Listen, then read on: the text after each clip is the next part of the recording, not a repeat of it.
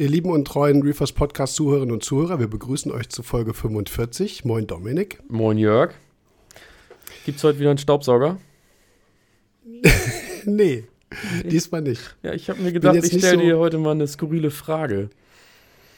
Die hast du mir im Vorgespräch ja auch schon gestellt. Nee, habe ich nicht. war ich da so ein bisschen perplex und dachte, das kann jetzt nicht der Standard sein. Achso, ich, äh, du, du meinst die skurrile Frage, ob heute wieder was von dir kommt in der Hinsicht oder was? Ja, ja, ja. ja. Und da habe ich ja gesagt, nee, bin jetzt, das muss ja, das, das war ja authentisch, das war ja ganz spontan. Ah, so, stimmt, heute ist, ja. wieder, heute ist wieder langweilig. Ja, heute ist wieder langweilig. Pass auf, trotzdem, ja. bevor wir anfangen. Ich hatte, ich habe das letztens auch in einem Podcast gehört. Ich fand das total spannend. Das war so ein bisschen was zum, zum Grübeln. Ich weiß ja nicht, ob das was für dich ist, aber sag mal, wie viele Löcher hat ein Strohhalm? Wie kommt jetzt ein Quiz oder wie? Ja. Ja, zwei. Ja, denk mal drüber nach. Wie viele Löcher hat ein Strohhalm? Ja. Wenn, wenn das hat bei mir auch ein bisschen gedauert. Ich war mir nachher nicht mehr so sicher. Ja? Oder ist es ein langes? Ja, unten und oben. Ja. Ich bin. können alle da draußen mal mitnehmen. Ich bin gespannt, was da so kommt. Ich fand's cool. Es gibt Leute, die können da fünf Minuten drüber quatschen. Was ist, wenn man ihn knickt? Sind es dann zwei? Das hast du ja nicht gesagt, dass man den knicken Nö, muss. das war, stand, nicht zur, stand nicht zur Diskussion. Aber ich fand das, fand das irgendwie ein bisschen cool. So dachte ich auch, ja, sind es zwei oder ist es eins? Wer weiß. Ja, ich, aber ich habe jetzt den Test bestanden. Äh, ja, das, hast bestanden. Wir können anfangen. das ist super. Ich mein, abgeschlossenes Biostudium, aber ich zweifle gerade an mir selber. naja. Ja. ja, wir machen, wir machen jetzt äh, seriös weiter. Dieser Podcast enthält Werbung. Ihr alle kennt das Spiel da draußen. Und ähm, wir wollen, glaube ich, an dieser Stelle auch nochmal zu Fragen aufrufen. Äh, also Podcast-Fragen via Sprachnachricht an info.sangokai.org, weil das ja eigentlich der Part ist, den ihr ganz gerne übernehmen dürft. Und wir hatten mit der, glaube ich, letzten, ähm, letzten Folge, wie nenne ich das immer? Die beiden Folgen, ne? Also mit den letzten beiden Folgen haben wir den Aufruf gar nicht gestartet, glaube ich, im Nitrat. Ich weiß es gar nicht mehr. Ist ja eine Doppelfolge geworden, wenn man das so will. Nee, nee also haben wir nicht. Eine da waren ganze. Wir mehr mit, mit, mit dem fetten Thema beschäftigt. Hast ja einen Solopart gehabt, ne? Im letzten. Ganz alleine gemacht. Ja. Ja. schnell aufgefallen, dass da was gefehlt hat. Ohne Überbrückungsvideos. Hast du auch im Wald gesessen wahrscheinlich. Nochmal im Nachgesprochen. Nee, ja. Nee, also in der, äh, in der, der Mixtape-Folge, in der letzten, haben wir ja wirklich viel verarbeitet Stimmt. von euch. Ja, genau. Und ähm, deswegen, ihr könnt gerne nach wie vor Fragen, äh, Fragen an uns einreichen und dann ähm, entweder, wie gesagt, machen wir eine Mixtape-Folge draus oder wir, äh, wir haben ein Thema für den ganzen Podcast. Schauen wir einfach mal, was reinkommt. Also macht das bitte wieder gerne. Und dann sind wir auch wie dieser, dieses blöde Werbeding da irgendwie. Das brauchen wir, brauchen wir ja nicht. Ja, und jetzt komme ich nochmal und kommt gerne auch zu, also das ist überhaupt kein, kein Vorwurf von denen, die schon da sind, aber wir haben bekommen hier und da auch mal Fragen, die ein bisschen länger sind als eine bis anderthalb Minuten. Das ist ja so das Raster, wo wir sagen, das ist eigentlich ganz cool, weil man verfällt dann offensichtlich darin, mehrere Fragen in einer zu stellen. Und wir haben jetzt auch schon Fragen bekommen, die dann deutlich länger sind. Das schafft man eigentlich in einem Podcast gar nicht. Und ich, wir glauben auch, dass es für mhm. euch da draußen einfach deutlich angenehmer ist, wenn man weiß, alles klar, es geht um ein Kernthema und nicht um, um vier, fünf verschiedene Fragen in, in einer Frage gestellt. Eine ja. bis anderthalb Minuten sind eigentlich super. Hm. Wir haben jetzt eine Frage bekommen, die, die ist sechs Minuten lang. Ist allerdings auch ein ganz interessantes Thema. Ich, wir, wir müssen darüber noch mal ein bisschen quatschen, ob wir das machen oder nicht. Wir hören uns die noch mal genau an und entscheiden das dann. Aber naja, mal sehen. Auf jeden Fall, wie gesagt, ihr könnt gerne äh, weitere Sprachnachrichten an uns verschicken. Werden wir sehr dankbar und freuen uns auch drauf, weil euch, äh, euch als Community hier mit an Bord zu nehmen, ist immer sehr cool. Macht uns sehr immer viel Spaß. Genau, auch auf die letzten, vielleicht auf Nitrat oder so, schickt da noch gerne was raus, wenn euch noch was auffällt. Sagt hm. Bescheid. Genau. So, jetzt zum Thema heute. Nach Nitrat kommt Phosphat, haben wir gesagt. Was ich dich übrigens auch noch nicht gefragt habe, ist, ob wir noch eine Kohlenstofffolge machen. Sollten hm. wir eigentlich machen. Würde ja noch passen, ne? So im Anschluss. Ja, nächste Woche. wir sind übrigens heute am, heute ist Freitag, der 19. Wir sind 19. Komisch. November. Wir sind wir sind äh, so außerhalb unseres regulären Rhythmuses. Ja, stimmt. Gerade ist auch der. Heute Morgen ist der Podcast gerade angegangen. Angegangen? Hochgeladen worden. Ja, angelaufen irgendwie. Er ist, ist on gegangen. On gegangen, ja. genau, stimmt. Mhm. Ja. Es läuft gerade der, äh, das Viertelfinale des Grand Slam of Darts. Ich bin ja Darts-Fan. Wissen ja mittlerweile vielleicht auch einige. Und ich lasse das wirklich sausen. Gut, ich kann es mir auf der Zone nochmal in der Wiederholung angucken. Aber es ist, es ist, ein Stellenwert, den der Podcast hat, muss man ja schon sagen. Für mich. Weil heute Freitag ist. Ja. Haben wir auf dem nee, Freitag, Freitag ist, weil Podcast-Zeit ist. Ja, weil Podcast-Zeit ist. Aber haben wir schon mal auf dem Freitag einen Podcast aufgenommen? Ich glaube nicht, oder? Nein, nein, haben wir noch nicht. Das ist Novum. So komisch irgendwie, ne? Hm, ja. Okay, so nach Nitrat kommt Phosphat. Also heute alles zum Thema Phosphat. Die große Und wir sind. nee, nee, nee, nee, nee. Das, da fangen wir gar nicht erst wieder mit an.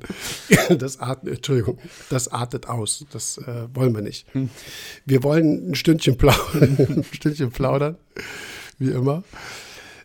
Wir dachten aber, es macht natürlich Sinn, so nach dieser Nitratfolge über Phosphat zu sprechen. Wir haben ja schon mit, der, mit dem Redfield-Verhältnis Phosphat ja auch eh schon mit an Bord gehabt und haben uns auch dazu entschieden, wir machen es auf die gleiche Weise. Das ist halt jetzt die Frage, ob es deswegen wieder ausartet.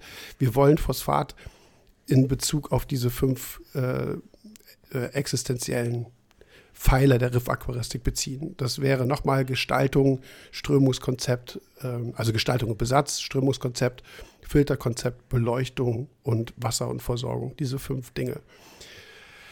Werden vielleicht so ein paar Sachen natürlich doppelt sein, zur Nitratfolge, gerade zum Beispiel bei Gestaltung, aber wir haben auch einzelne Sachen, die wirklich sehr speziell zu Phosphat passen, auf die wir dann da eingehen wollen. Aber wir fangen auch mit einer Einleitung diesmal so ein bisschen an und wollen über Phosphat ein bisschen sprechen. Was mir nämlich auffiel, ich fange mal mit dem Monolog an. also, ich glaube, das gehört schon dazu, das weiß jetzt jeder mittlerweile. Ja. Es gibt nämlich eine, ich finde sowas ja spannend. So, die meisten denken so, was hat er jetzt wieder?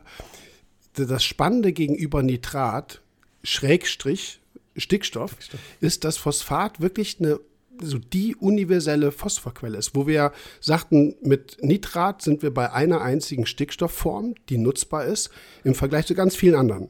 Dann kamen wir Nitrit und Ammonium, dann haben wir diesen organischen Stickstoffbereich gehabt. Der, selbst der molekulare Stickstoff, also der Luftstickstoff, der sich im Wasser löst, ist ja für, für manche Cyanobakterien als Reinswasserform auch äh, im, im Sinn, also im Rahmen dieser Stickstofffixierung relevant. Das fällt alles weg. Also Phosphat ist Phosphat. Wir unterscheiden zwar anorganisches reaktives Phosphat gegenüber organischem Phosphat, da kommen wir gleich drauf, aber ansonsten ist, also das, das was im, in der Organik an Phosphat drin ist, ist eigentlich auch nur Phosphat. Ich finde sowas spannend. Ist doch toll, oder nicht? Ja. ja, super, ne? Das hat, ja, ich, ich finde sowas, das mal, das mal faktisch mal so, so, zu benennen. Wir haben zwei Nährelemente, einmal Stickstoff und einmal Phosphor. Und Stickstoff ist äh, Hülle und Fülle, macht, was es will und ganz viele verschiedene Sachen. Alles ist kompliziert. Und Phosphat ist Phosphat. Wer hat sich das denn einfallen lassen? Ich, wie gesagt, ich finde das ganz, ganz interessant, das mal so zu sagen. Aber es hat, wie gesagt, auch ähm, funktionell so ein bisschen Konsequenzen die zum Positiven als auch zum Negativen für uns äh, auftreten. Einerseits wissen wir sozusagen, wo wir dran sind, wenn wir Phosphat haben oder nicht haben. Dann ist das so tatsächlich eher das, was ich sonst so, so als, als fraglich darstelle, diese lineare Beziehung. Also viel mehr drumherum gibt es eben halt nicht. Äh, Phosphat ist aber deutlich reaktiver im Vergleich zu Nitrat. Nitrat ist auch schon öfter gesagt, ist so diese Akkumulationsform, die ist reaktionsträge, die kann zwar reduziert werden in entsprechenden Umgebungen, die dann vor allem bakteriell eine sauerstofffreie äh, Zone, zum Beispiel im Nitratfilter voraussetzt, also im Sinne der äh, Denitrifikation. Aber ansonsten macht Nitrat ja nichts. Es fällt nicht aus, es verbindet sich mit nichts, es bindet sich nirgendwo dran großartig. Wenn man es irgendwo dran binden könnte, würde das Material auch alles andere irgendwie anionische wahrscheinlich binden und wird unsere Meerwasserzusammensetzung zum komplett zerhageln. Deswegen haben wir ja das Problem mit Nitrat, wenn es erstmal da ist, kriegen wir es halt blöd weg. Und Phosphat ist, wie gesagt, dahingehend viel reaktionsfreudiger und kann gebunden werden, kann Fällung verursachen. Und das ist einerseits gut, weil wir eine Möglichkeit haben, das rauszuholen, Stichwort Phosphatabsorber. Gleichzeitig macht es aber auch dummerweise dann solche Dinge, die wir nicht kontrollieren können, wenn sie im Becken so hm. passieren. Aber da kommen wir gleich drauf. So, jetzt die Standardfrage, Dominik. Wo liegt dein Phosphatgehalt gerade? Jetzt gerade? Ja, also, also in der Regel ist es bei mir. Kannst mal schnell messen gehen. Ja, ich kann, ja, genau. Moment mal eben, kurze Pause. ähm, nee, ich sag mal so, in der Regel ähm, messe ich zu Hause so 0,03, 0, sagen wir mal von 0,02 bis 0,04 eigentlich alles. So, wenn alles gut läuft, sag ich mal, ne? wenn jetzt eigentlich so ist, wie ich das gerne hätte. Und in der ICP habe ich dann so Messwerte so um die 0,06. Grob. Mhm. So. Kommt mir jetzt auch bekannt vor. Ich habe dich das schon mal gefragt oder du hast es auf jeden Fall schon mal in irgendeiner Folge erwähnt. Das kann sein, ja. Ähm, ja. Bist also auf jeden Fall im nachweisbaren Bereich im Vergleich mhm. zu Nitrat, wo du sagtest, ist äh, klares Wasser. Genau. Ja. Minimaler Farbumschlag, ja. wie du es formuliert hast. Ja, ich habe also gefragt, auf jeden Fall das gültig ist für dich. Mhm. Hast du ja gesagt, es zählt. Habe ich gesagt, es zählt. Ja, genau. Das ist schon okay. Ähm, über die Messerei kommen wir auch noch gleich drauf. Gibt es ja auch spannende Sachen, ne? auch mit der ICP und Phosphor und Gesamtphosphat. Wo ist da der Unterschied? Das mit anorganischem äh, Phosphat und organischem. Da kann man ja viel zu sagen und ich finde das nach wie vor auch, auch echt wichtig. Es gibt immer noch viele Leute, die bestimmte Zusammenhänge dann nicht kennen, die wir heute alle auflösen und aufdröseln werden. Wir, wir können aber natürlich gerne auch noch mal so über diese Funktion von Phosphat sprechen als Nährstoff oder besser gesagt, als, also Phosphat als Nährstoff. Es geht auch hier übrigens ums P. Also das Nährelement im Phosphat ist das P, so wie das Nährelement im NO3 das N ist, also der Stickstoff ist, ist das Nährelement im Phosphat der Phosphor, das was in der ICP auch tatsächlich gemessen wird. Aber wie ich schon sagte, Phosphor liegt eigentlich in allen biologischen Systemen immer als Phosphat vor. Deswegen können wir es so ein bisschen kann man das, ich will nicht sagen gleichstellen, aber nur auch nochmal so als Info. Also das, das tatsächlich physiologisch wirksame sind nicht eben die vier Sauerstoffatome, die beim PO4 dabei sind, sondern es geht um das, um das P. Aber wir wissen, Phosphat ist ein Pflanzennährstoff. Und das ist auch global bekanntes Wissen. Jeder, der eine Zimmerpflanze hat und einen Garten hat, kennt Phosphat oder Phosphor als düngerrelevanten Stoff. Und das ist jetzt natürlich dann nicht überraschend, dass eine hohe Phosphatkonzentration, egal ob das jetzt in der Erde ist oder auch im Wasser ist, gutes Pflanzen respektive Algenwachstum verursachen kann. Ne? Bei Pflanzen wollen wir das, bei Algen eher nicht so. Das ist ja klar, ne? Irgendwie. Und ich würde auch hier wieder so diese alte Sache mal von früher aufgreifen, wo wir alle zu viel Phosphat hatten, was uns immense Probleme bereitet hat bei der Steinkorallenpflege. Wie hat sich denn bei dir Phosphat so entwickelt über die Jahre? Die, die gleiche Frage, ich weiß, die gleiche Frage habe ich dir auch in Bezug und genau auf Nitrat. so habe ich gerade schon angefangen zu denken. Ich habe gerade so, als du damit ja, angefangen hast zu sprechen, habe ich gedacht, hm, wie hat sich das denn noch entwickelt? So. Also ich weiß, dass ich auf jeden Fall früher auch mal eine Phosphat-Limitierung hatte. Also da war ich schon ziemlich weit unten, da konnte ich es dann nicht mehr messen und da war ich sonst eigentlich in, in einem gut nachweisbaren Bereich. Und ähm, aber weit von dem, Weit stimmt auch nicht, aber ich würde mal sagen, ich war immer unter, ich war halt immer unter 0,1. Das war so mein Bestreben. Und uh. das habe ich auch geschafft, aber eher so bei 0,8, 0,9, auch mal 0,1 und ein bisschen drüber. Also ähm, hatte ich ja Und dann auch mit. Bitte? Mhm. Und dann aber auch mit Aufwand, sprich mit Aufwand, also massive, also, ja? also fette Abschäumer, äh, Adsorber, zum, äh, zum, Beispiel auch in Daueranwendung, richtig, solche richtig, Sachen. Ne? Richtig, genau, Adsorber also dann. mühselig gerade auf dem Wert gehalten. Ja, und Wasserwechsel und also, ne, wenn wir von früher sprechen, mhm. dann meine ich jetzt auch wirklich irgendwie vor, sagen wir mal so vor 12, 13, 15, 16 Jahren. Äh, da habe ich dann ähm, ja, Aufwand betrieben oder auch eben Produkte dosiert, ne, wo dann irgendwie Phosphatreduktion drauf stand. Mhm. Ähm, mhm. Ja, und was mir aus dem letzten ja. Podcast übrigens noch eingefallen ist, Back the Balls hießen die. Ich bin nicht drauf gekommen. ja, ja. Das muss ich jetzt nochmal sagen. genau. Ich, ja, ja, genau. Hat mir geklärt. Irgendwie hat es ja auch geschrieben. Ich war so im Kopf mit den Biobällen, äh, Biobällen, mit den Biopellets Bio irgendwie schon unterwegs und bin da nicht auf die Back the Balls gekommen, die ja Fauna Marie, glaube ich, äh, so ein bisschen auf den Markt gebracht hat. Ein paar ja. andere, glaube ich, dann irgendwie auch, aber ach, keine Ahnung. Also ich würde jetzt mal so grob sagen, so ähm, im, im Gegensatz zu heute, so dass zwei- bis dreifache an Phosphat. Hattest zu Hause früher. gemessen. Ne? Da hatten mhm. wir ja keine ICP. Ja, ja. Genau, ja. Ja, mhm. das hatte ich früher.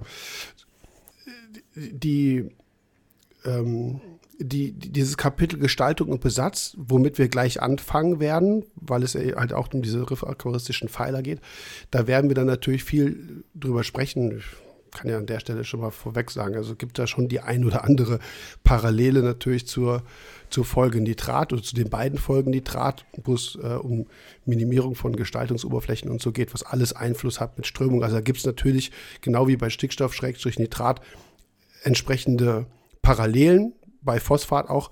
Aber da kommen wir, wie gesagt, äh, wie gesagt, gleich zu. Also wir hatten früher Phosphat sehr viel im Wasser. Wir hatten sicherlich auch viele Ausfällungen irgendwo in der Dekoration. Und entsprechend war Phosphat das, wo wir was früher tatsächlich diese, diese, wirklich diese Fadenalgen verursacht hat. Also ganz klassisch der Besia als grüne, grüne Fadenalge, als Schmutzwasserform sozusagen, die zumindest aus meiner äh, Generation und Ecke, wo ich herkomme, habe ich ja schon ein paar Mal erwähnt, Trier, so ein bisschen ne, äh, eingekesselt zwischen, zwischen Hunsrück und Eifel und wenn da, ne, da kam halt kein Mensch hin und entsprechend kam dann auch Wissen schlecht dahin. Ich weiß das noch, dass früher mit diesem ganzen Biofiltergedöns, was wir da hatten, wir hatten Phosphat ohne Ende und wir hatten auch Fadenalgen ohne Ende. Also ich glaube, das ist so, so, eine, so eine Sache, die gerade die älteren Aquarianer von uns auch im Süßwasser natürlich irgendwo kennen. Schlechtes äh, Korallenwachstum, schlechtes Pflanzenwachstum und du hast so einen Düngerüberschuss, insbesondere bei Phosphat, dann blüht das Becken auch äh, auf, ne? also im, im Sinne von, von Eigenproblemen. Jetzt haben wir natürlich in den letzten 15 Jahren, weiß ich nicht, äh, eher auch da den, den umgekehrten Fall, dass wir uns gerne auch mal in so eine Phosphormangelsituation oder Phosphatmangelsituation reinfahren. Das hat sicherlich auch, finde ich, damit zu tun, dass unsere Filterleistung extrem gut geworden ist. Gerade, also zum Beispiel Abschäumer. Adsorber hatten wir irgendwie schon immer, also das, das, das ist jetzt nichts Neues. Da hat sich jetzt auch nicht unbedingt so gravierend viel getan. Aber Abschäumer waren hinsichtlich der Phosphatkontrolle schon in der Entwicklung so ein Punkt, der uns echt weitergeholfen hat. Natürlich einhergehend auch mit allen anderen Dingen. Bessere Strömung, besseres Licht, äh, Reduktion von Gestaltungsmaterial, wie gesagt, kommen wir gleich zu. Aber das ähm, erwähnen wir mal. Ich glaube, auch heute ist so ein richtiger Phosphatüberschuss ja, ist auf jeden Fall weniger geworden. Ich glaube, es ist heute viel einfacher in diesem Bereich 0,02 bis 0,1 zu fahren, äh, als es früher der Fall war, oder? Würdest du mir recht geben? Ja, auf jeden Fall. Ja, ne? Ja.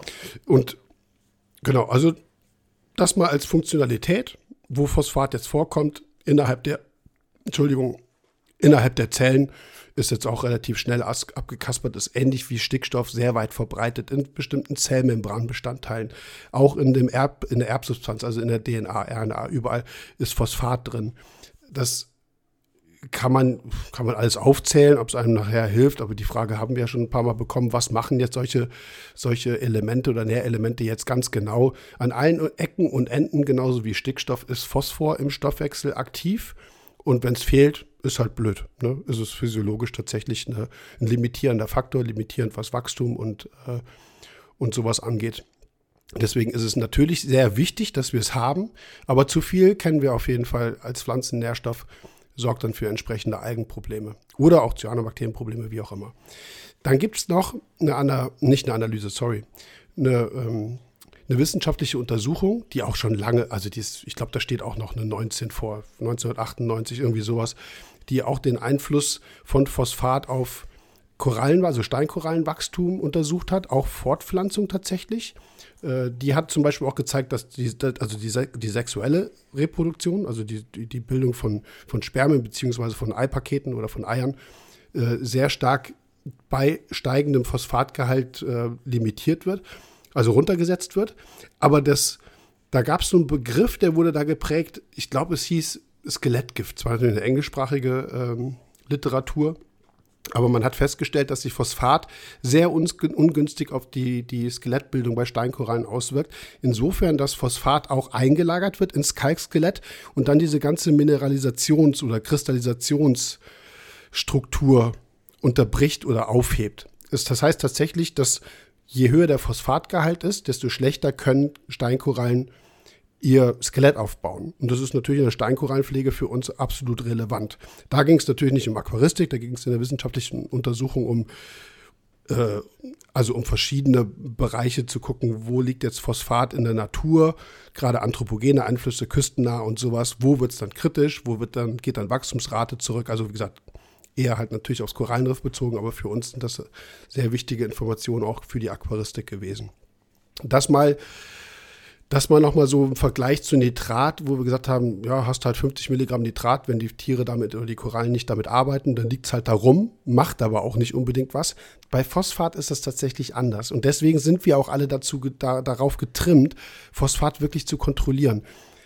Wir hatten viele, Dominik, das weißt du ja auch, viele sagen, versuche, das irgendwie in Zahlen zu fassen, so Empfehlungsbereiche. Ne? 0,1 sage ich jetzt mal, ist so vielleicht das, was sich mittlerweile in der Steinkorallenpflege so am weitesten verbreitet hat als Maximalwert. Würdest, würdest, du da, würdest du dem, gehst du da konform? Total. Ich sage immer, dass die zweite Stelle hinter dem Komma eine Null sein sollte. Oder die mhm. erste Stelle ja, stimmt, hinter dem Komma. Auch eine, ja. Also zwei ja. In der letzten Folge gesagt. Dann gab es schon immer auch Leute, auch Bekannte, der Armin Glaser zum Beispiel, der hatte äh, tatsächlich früher auch, ein, ich weiß nicht, ob es das Becken noch gibt oder ob das auch ein Becken im, im, in Karlsruhe war, der arbeitet ja da auch, oder also früher zumindest auch, äh, ich glaube mal, es war ehrenamtlich, wie auch immer, im, im Museum. Ähm, der hat dann auch Stylophoras gezeigt, die bei ihm irgendwie bei, weiß ich nicht, 0,5 Milligramm pro Liter Phosphat wuchsen. Also das ist jetzt Vortragswissen, das hat er irgendwann mal Sindelfing oder irgendwo anders auf einem Vortrag erwähnt. Das ist also jetzt nichts irgendwie persönliche Kommunikation, sondern das hat er öffentlich so auch, auch erzählt und auch gesagt, auch das funktioniert. Boah, ne, dann saßen wir dann so ein bisschen auch im Auditorium und dachten so, ja, klar, ja, es muss man respektieren, es ist so, aber ja, dann reden wir vielleicht auch über ein paar Montys oder sowas und eine Stylophore, also eine Milka.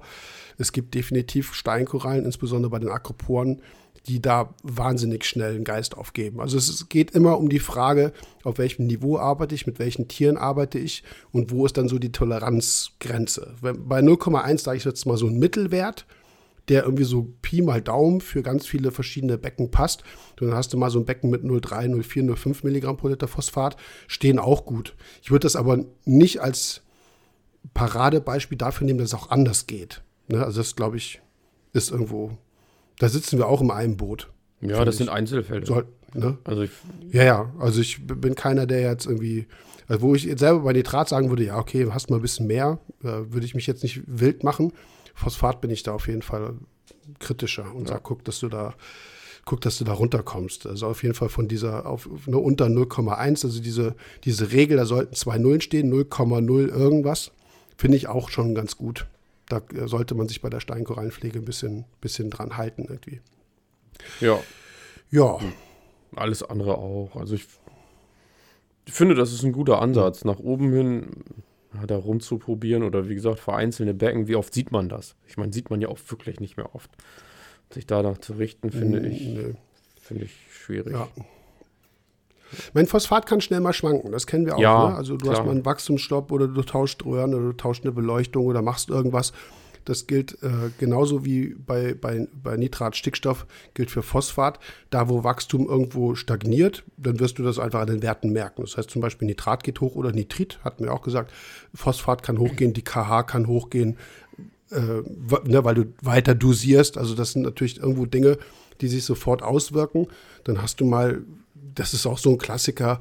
Du fährst in Urlaub und der Nachbar oder die Nachbarin, die meint es halt ein bisschen gut, weil die Fische, die stehen ja immer noch an der Scheibe, die fressen ja immer weiter. Ja, das machen die auch. Also da haben die ja keinen Stress mit. Die freuen sich, wenn sie was zu fressen kriegen. Nicht, weil sie Hunger haben, sondern ist halt so ein bisschen bei vielen Tieren, das ist bei Haustieren auch so, ne? Also so ja. Hunde oder sowas, wenn ich manchmal sehe, so wie, wie, gierig die auf Futter sind, dann denkst du, ey, das, du, bist hier safe. Du bekommst jeden Tag dreimal äh, Weißt du, das legen die nicht ab. Nein. Weiß nicht, du hast einen relativ alten Hund, glaube ich, ne? Ja, aber, aber die hat auch letztes Mal, also in der Regel füttert meine Frau sie morgens und da habe ich sie gefüttert und dann schrieb sie irgendwann, hast du den Hund gefüttert? Ich so, jo.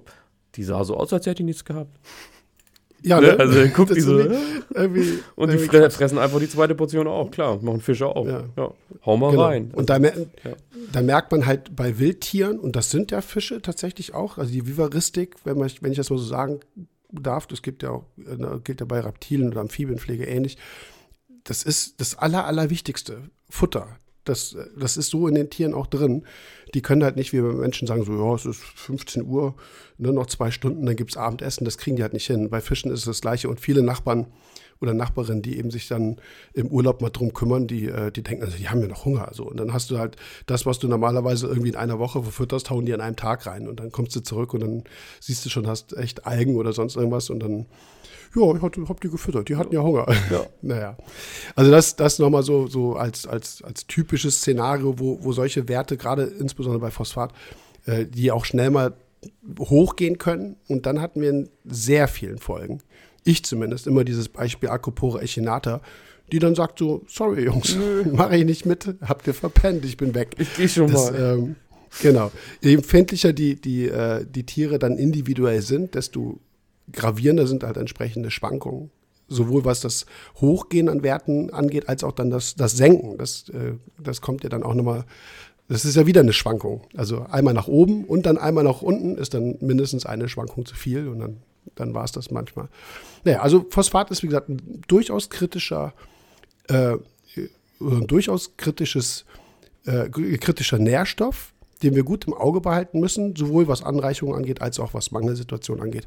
Aber Mangelsituationen, glaube ich, kommen wir nachher auch nochmal dann, wenn wir über Beleuchtungseinstellungen sprechen. Ja, Einleitung. Aber doch, ja. Wollen wir das mit dem mit ICP und Phosphatmessungen können wir ja auch jetzt machen, ne? Ja, würde ich jetzt auch vorwegnehmen. Dann mhm. das passt ja eigentlich ganz gut. Ähm, willst du damit anfangen? Ich rede ja schon wieder die ganze Zeit. Ja, Mach also ECP haben wir ja gerade schon ganz kurz angesprochen. Da kannst du ja gleich noch ein bisschen mehr zu sagen. Also, ne, die, ich sag mal, der heimische Test versus ICP, das ist ja auch immer wieder ein gern genommenes Thema. Ich würde jetzt erstmal so auf die heimischen Tests eingehen. Und zwar das, was ihr im Handel kaufen könnt, hatte Jörg übrigens eine ziemlich coole Idee. Vielleicht kann man den Handel ja ein bisschen dazu aufrufen, mhm. kleine Workshops zu machen und einfach mal verschiedene Tests auf den Tisch, Tisch zu stellen und zu sagen, so, hey, hier, probiert einfach mal aus und guck mal, so testen wir und so könntet ihr testen. Und ähm, ja, damit einfach festzustellen, welcher Test gefällt einem denn. Es gibt ja super viele verschiedene am Markt und äh, ich bin da ganz ehrlich, ich habe mich da auch so durch durch den einen oder anderen durchwühlen müssen, bis ich jetzt zum Schluss, äh, tatsächlich auch erst seit kurzem, äh, was den Phosphatgehalt äh, zu Hause messen angeht, ähm, wieder was gefunden habe, was mir eigentlich ganz gut liegt. Ich habe das lange mit Salifert probiert, bin aber nie, also der funktioniert, das will ich überhaupt gar nicht sagen, aber für mich in einem Bereich, äh, der mich nicht mehr interessiert also ich sag mal ab 0,05, 0,06, da schlägt der für mich an. Vielleicht sehe ich auch diesen, der schlägt ja in Blau an. Vielleicht sehe ich das einfach nicht, das kann ja durchaus sein, oder mein Licht passt nicht oder was auch immer. Ähm, auf jeden Fall habe ich da kein gutes Auge für und auch meine Frau nicht. Ich mache das ja ganz gerne, dass ich dann meiner Frau mal sage: Hier, guck du mal eben rauf, ne, dass man sich eben diese zweite Meinung einholt. Auch da kommt nichts. Ähm, genau, und ich bin jetzt bei, ähm, ich persönlich bin halt bei Fauna gelandet und war früher bei ähm, Gilbers da bin ich auch total gut mit klargekommen und den von ATI, ähm, der ist ja ähnlich wie der von Fauna.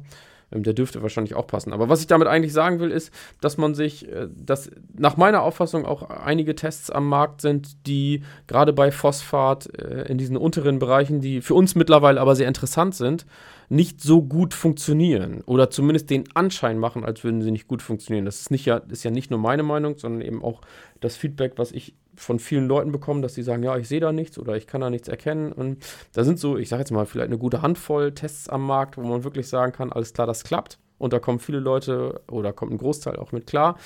Aber da muss man eben unterscheiden. Und das finde ich sehr, sehr schwierig. Das hat mich tatsächlich teilweise dazu bewegt, zu sagen, okay, ich messe heute kein Phosphat, weil äh, kriege ich es eh nicht hin. Also in dem Bereich, wo uh. ich mich bewege, kann mein Test das nicht erfassen oder ich ich würde das jetzt wieder in Kombination mit mir stellen.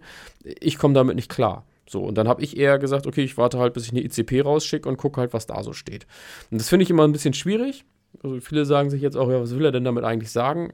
Was ich damit sagen will, ist, äh, also scheut auch nicht davor, wenn ihr sagt, ihr könnt in dem Test mit der ICP zum Beispiel als Abgleich, das, ne, wie gesagt, da wird Jörg gleich vielleicht noch ein bisschen was zu sagen, sind wir schon darauf eingegangen, dass die ECP in der Regel ein bisschen was anderes anzeigt als das, was ihr zu Hause messt.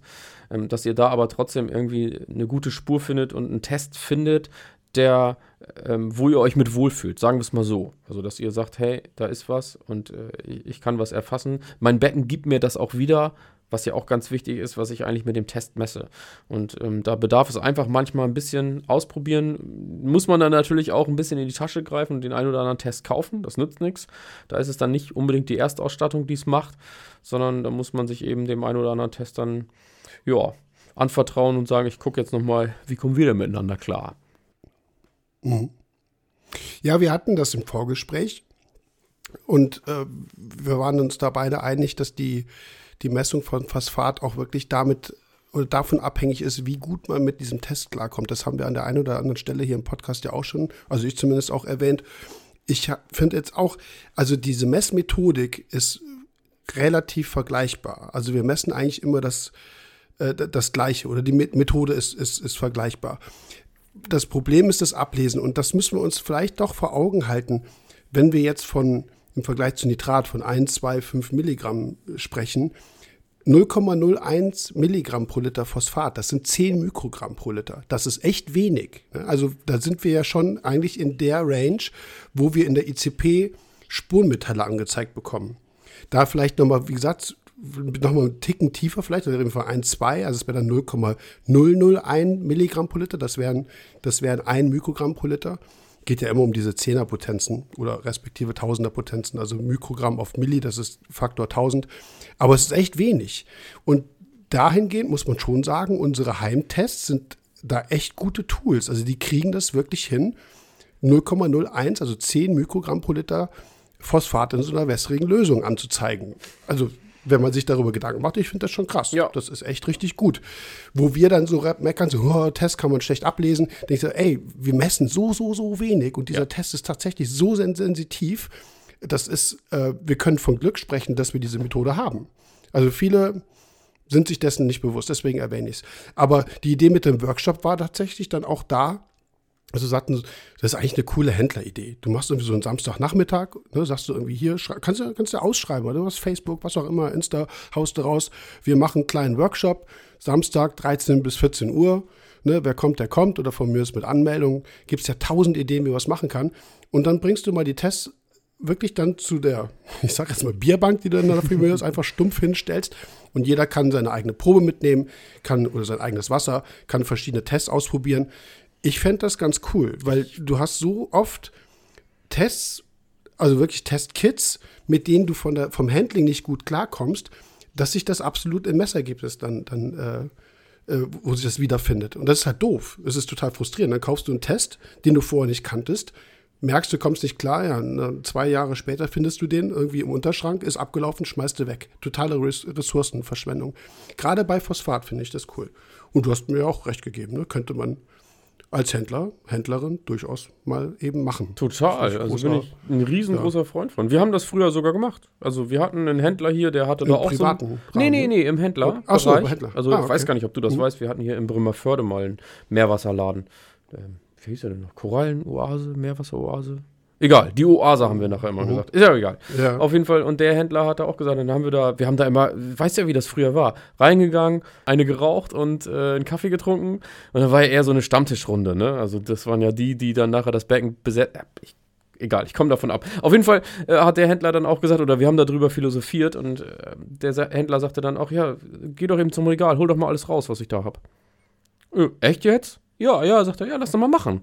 Ja, dann haben wir uns da eine Stunde hingesetzt und haben mal alle durchprobiert und sind dann nochmal losgefahren. ne, da haben wir, dann sind wir irgendwie zum Futterhaus gefahren, haben da nochmal irgendwie was gekauft. Äh, früher war ja auch die Auswahl nicht so riesig und haben dann tatsächlich mal verglichen. Das war mega spannend, das war total, das war richtig cool. Also, wo wir dann auch alle gesagt haben, so, ey, da hat man sich dann so seinen kleinen Favoriten dabei raussuchen können. Also die Chance hast du ja mhm. sonst nicht. Und der Händler äh, fand das auch gut, weil der sein Sortiment dadurch natürlich auch ein bisschen angepasst hat. Genau. Du, also ich will das nur der Vollständigkeit erwähnen. Es gab schon in Sindelfingen ja, viele auch Workshops, Messworkshops, ja, ja. die damals auch unter Anleitung von Armin Glasern durchgeführt wurden, die echt äh, richtig gut besucht waren. Ähm, also das gab es auch, das will ich halt nur der Vollständigkeit erwähnen. Also diese Idee ist auf jeden Fall da. Aber das unterscheidet dich natürlich vom Onlinehandel. Da kannst du natürlich deinen lokalen Echt Store Punkten, ne? wirklich in den Vordergrund bringen, sagen, hey, ihr kommt hier hin, wir können da was machen. Ja. In Online-Shop, wie soll das tun? Klar, ja. von mir aus kannst du es virtuell mittlerweile machen, ist ja eigentlich auch alles möglich. Aber das sind Dinge, die der, die Händlerin, der Händler vor Ort wahrnehmen sollte, ja. um eben halt Kunden in den Laden zu bekommen. Weil, wie gesagt, Test online bestellen ist ja kein Thema. Ist ja morgen da. So, also weißt was ich meine. Ich finde das Fall. ganz coole Ideen. Und, ich, und wenn sich ja. Ich gebe den Anreiz jetzt noch, ich, wir haben da vorhin auch drüber gesprochen, jetzt sagen vielleicht viele Händler, ja, muss ich hier für 100, 200 Euro Tests auf den Tisch legen und so. Da habe ich auch gesagt, ja, heutzutage kann ich mir auch gut vorstellen, dann sagen die Leute auch noch hier, ich gehe da hin, teste das und kaufe mir das dann online. Ich zum Beispiel finde das total gut. Ey, keine Ahnung, Servicepauschale 5 Euro zu, zur Teilnahme und die werden dann nachher mit einem gekauften Test verrechnet. Nicht, dass hier noch einer sagt, mhm. ja, ja, das kostet uns ja noch alles Geld. Und dann kaufen die doch online. Ja. Solche Sachen finde ich total attraktiv. By the way. Genau. So, zurück zum Thema. Hier mein, mein, mein, mein, ja, noch, noch eins, weil das gibt es in anderen Branchen auch, mein Grillhändler hier vor Ort, bei dem ich halt, also ich bin nicht nur Darts-Fan, sondern auch Grill-Fan.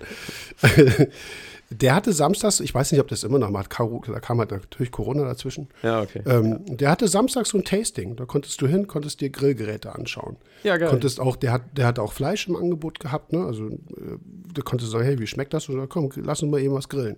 Ja. Das, das kommt echt gut an. Ja. Klar, du, du hast dann immer die, ich sag's jetzt mal bösartig, die Schmarotzer, die gehen dahin, fressen dir dein, keine Ahnung, dein acht Wochen gereiftes, weiß ich was, weg, ne? Und sagen so, tschüss. Ja. Die gibt's natürlich. Toller Grill. Aber tschüss der überwiegende Teil, auf die du dann ja eigentlich auch achtest, sind halt die wiederkehrenden Kunden, die sagen, ey, cooler Laden, ja. ist ja geil, ich habe eine Frage und ich krieg's wirklich demonstriert. Ja. So. Ja. Das, wie gesagt, naja, jetzt sind wir ein bisschen abgeschweift, aber ich fand das gerade in Bezug auf Phosphattests echt mal eine ne, ne gute Idee. Probiert, wie gesagt, verschiedene Tests gerne aus. Wenn ihr so einen Händler habt oder einen Kollegen habt, wie auch immer, jeder hat ja irgendwie vielleicht so mal zwei, drei Tests zu Hause liegen so, da, wenn man sich irgendwie kennt, man hat eine Community, macht das auf jeden Fall. Je besser ihr mit dem Test klarkommt, desto besser sind eure Ergebnisse. Das ist ja so die, wirklich die Message, die, da, die dahinter steckt.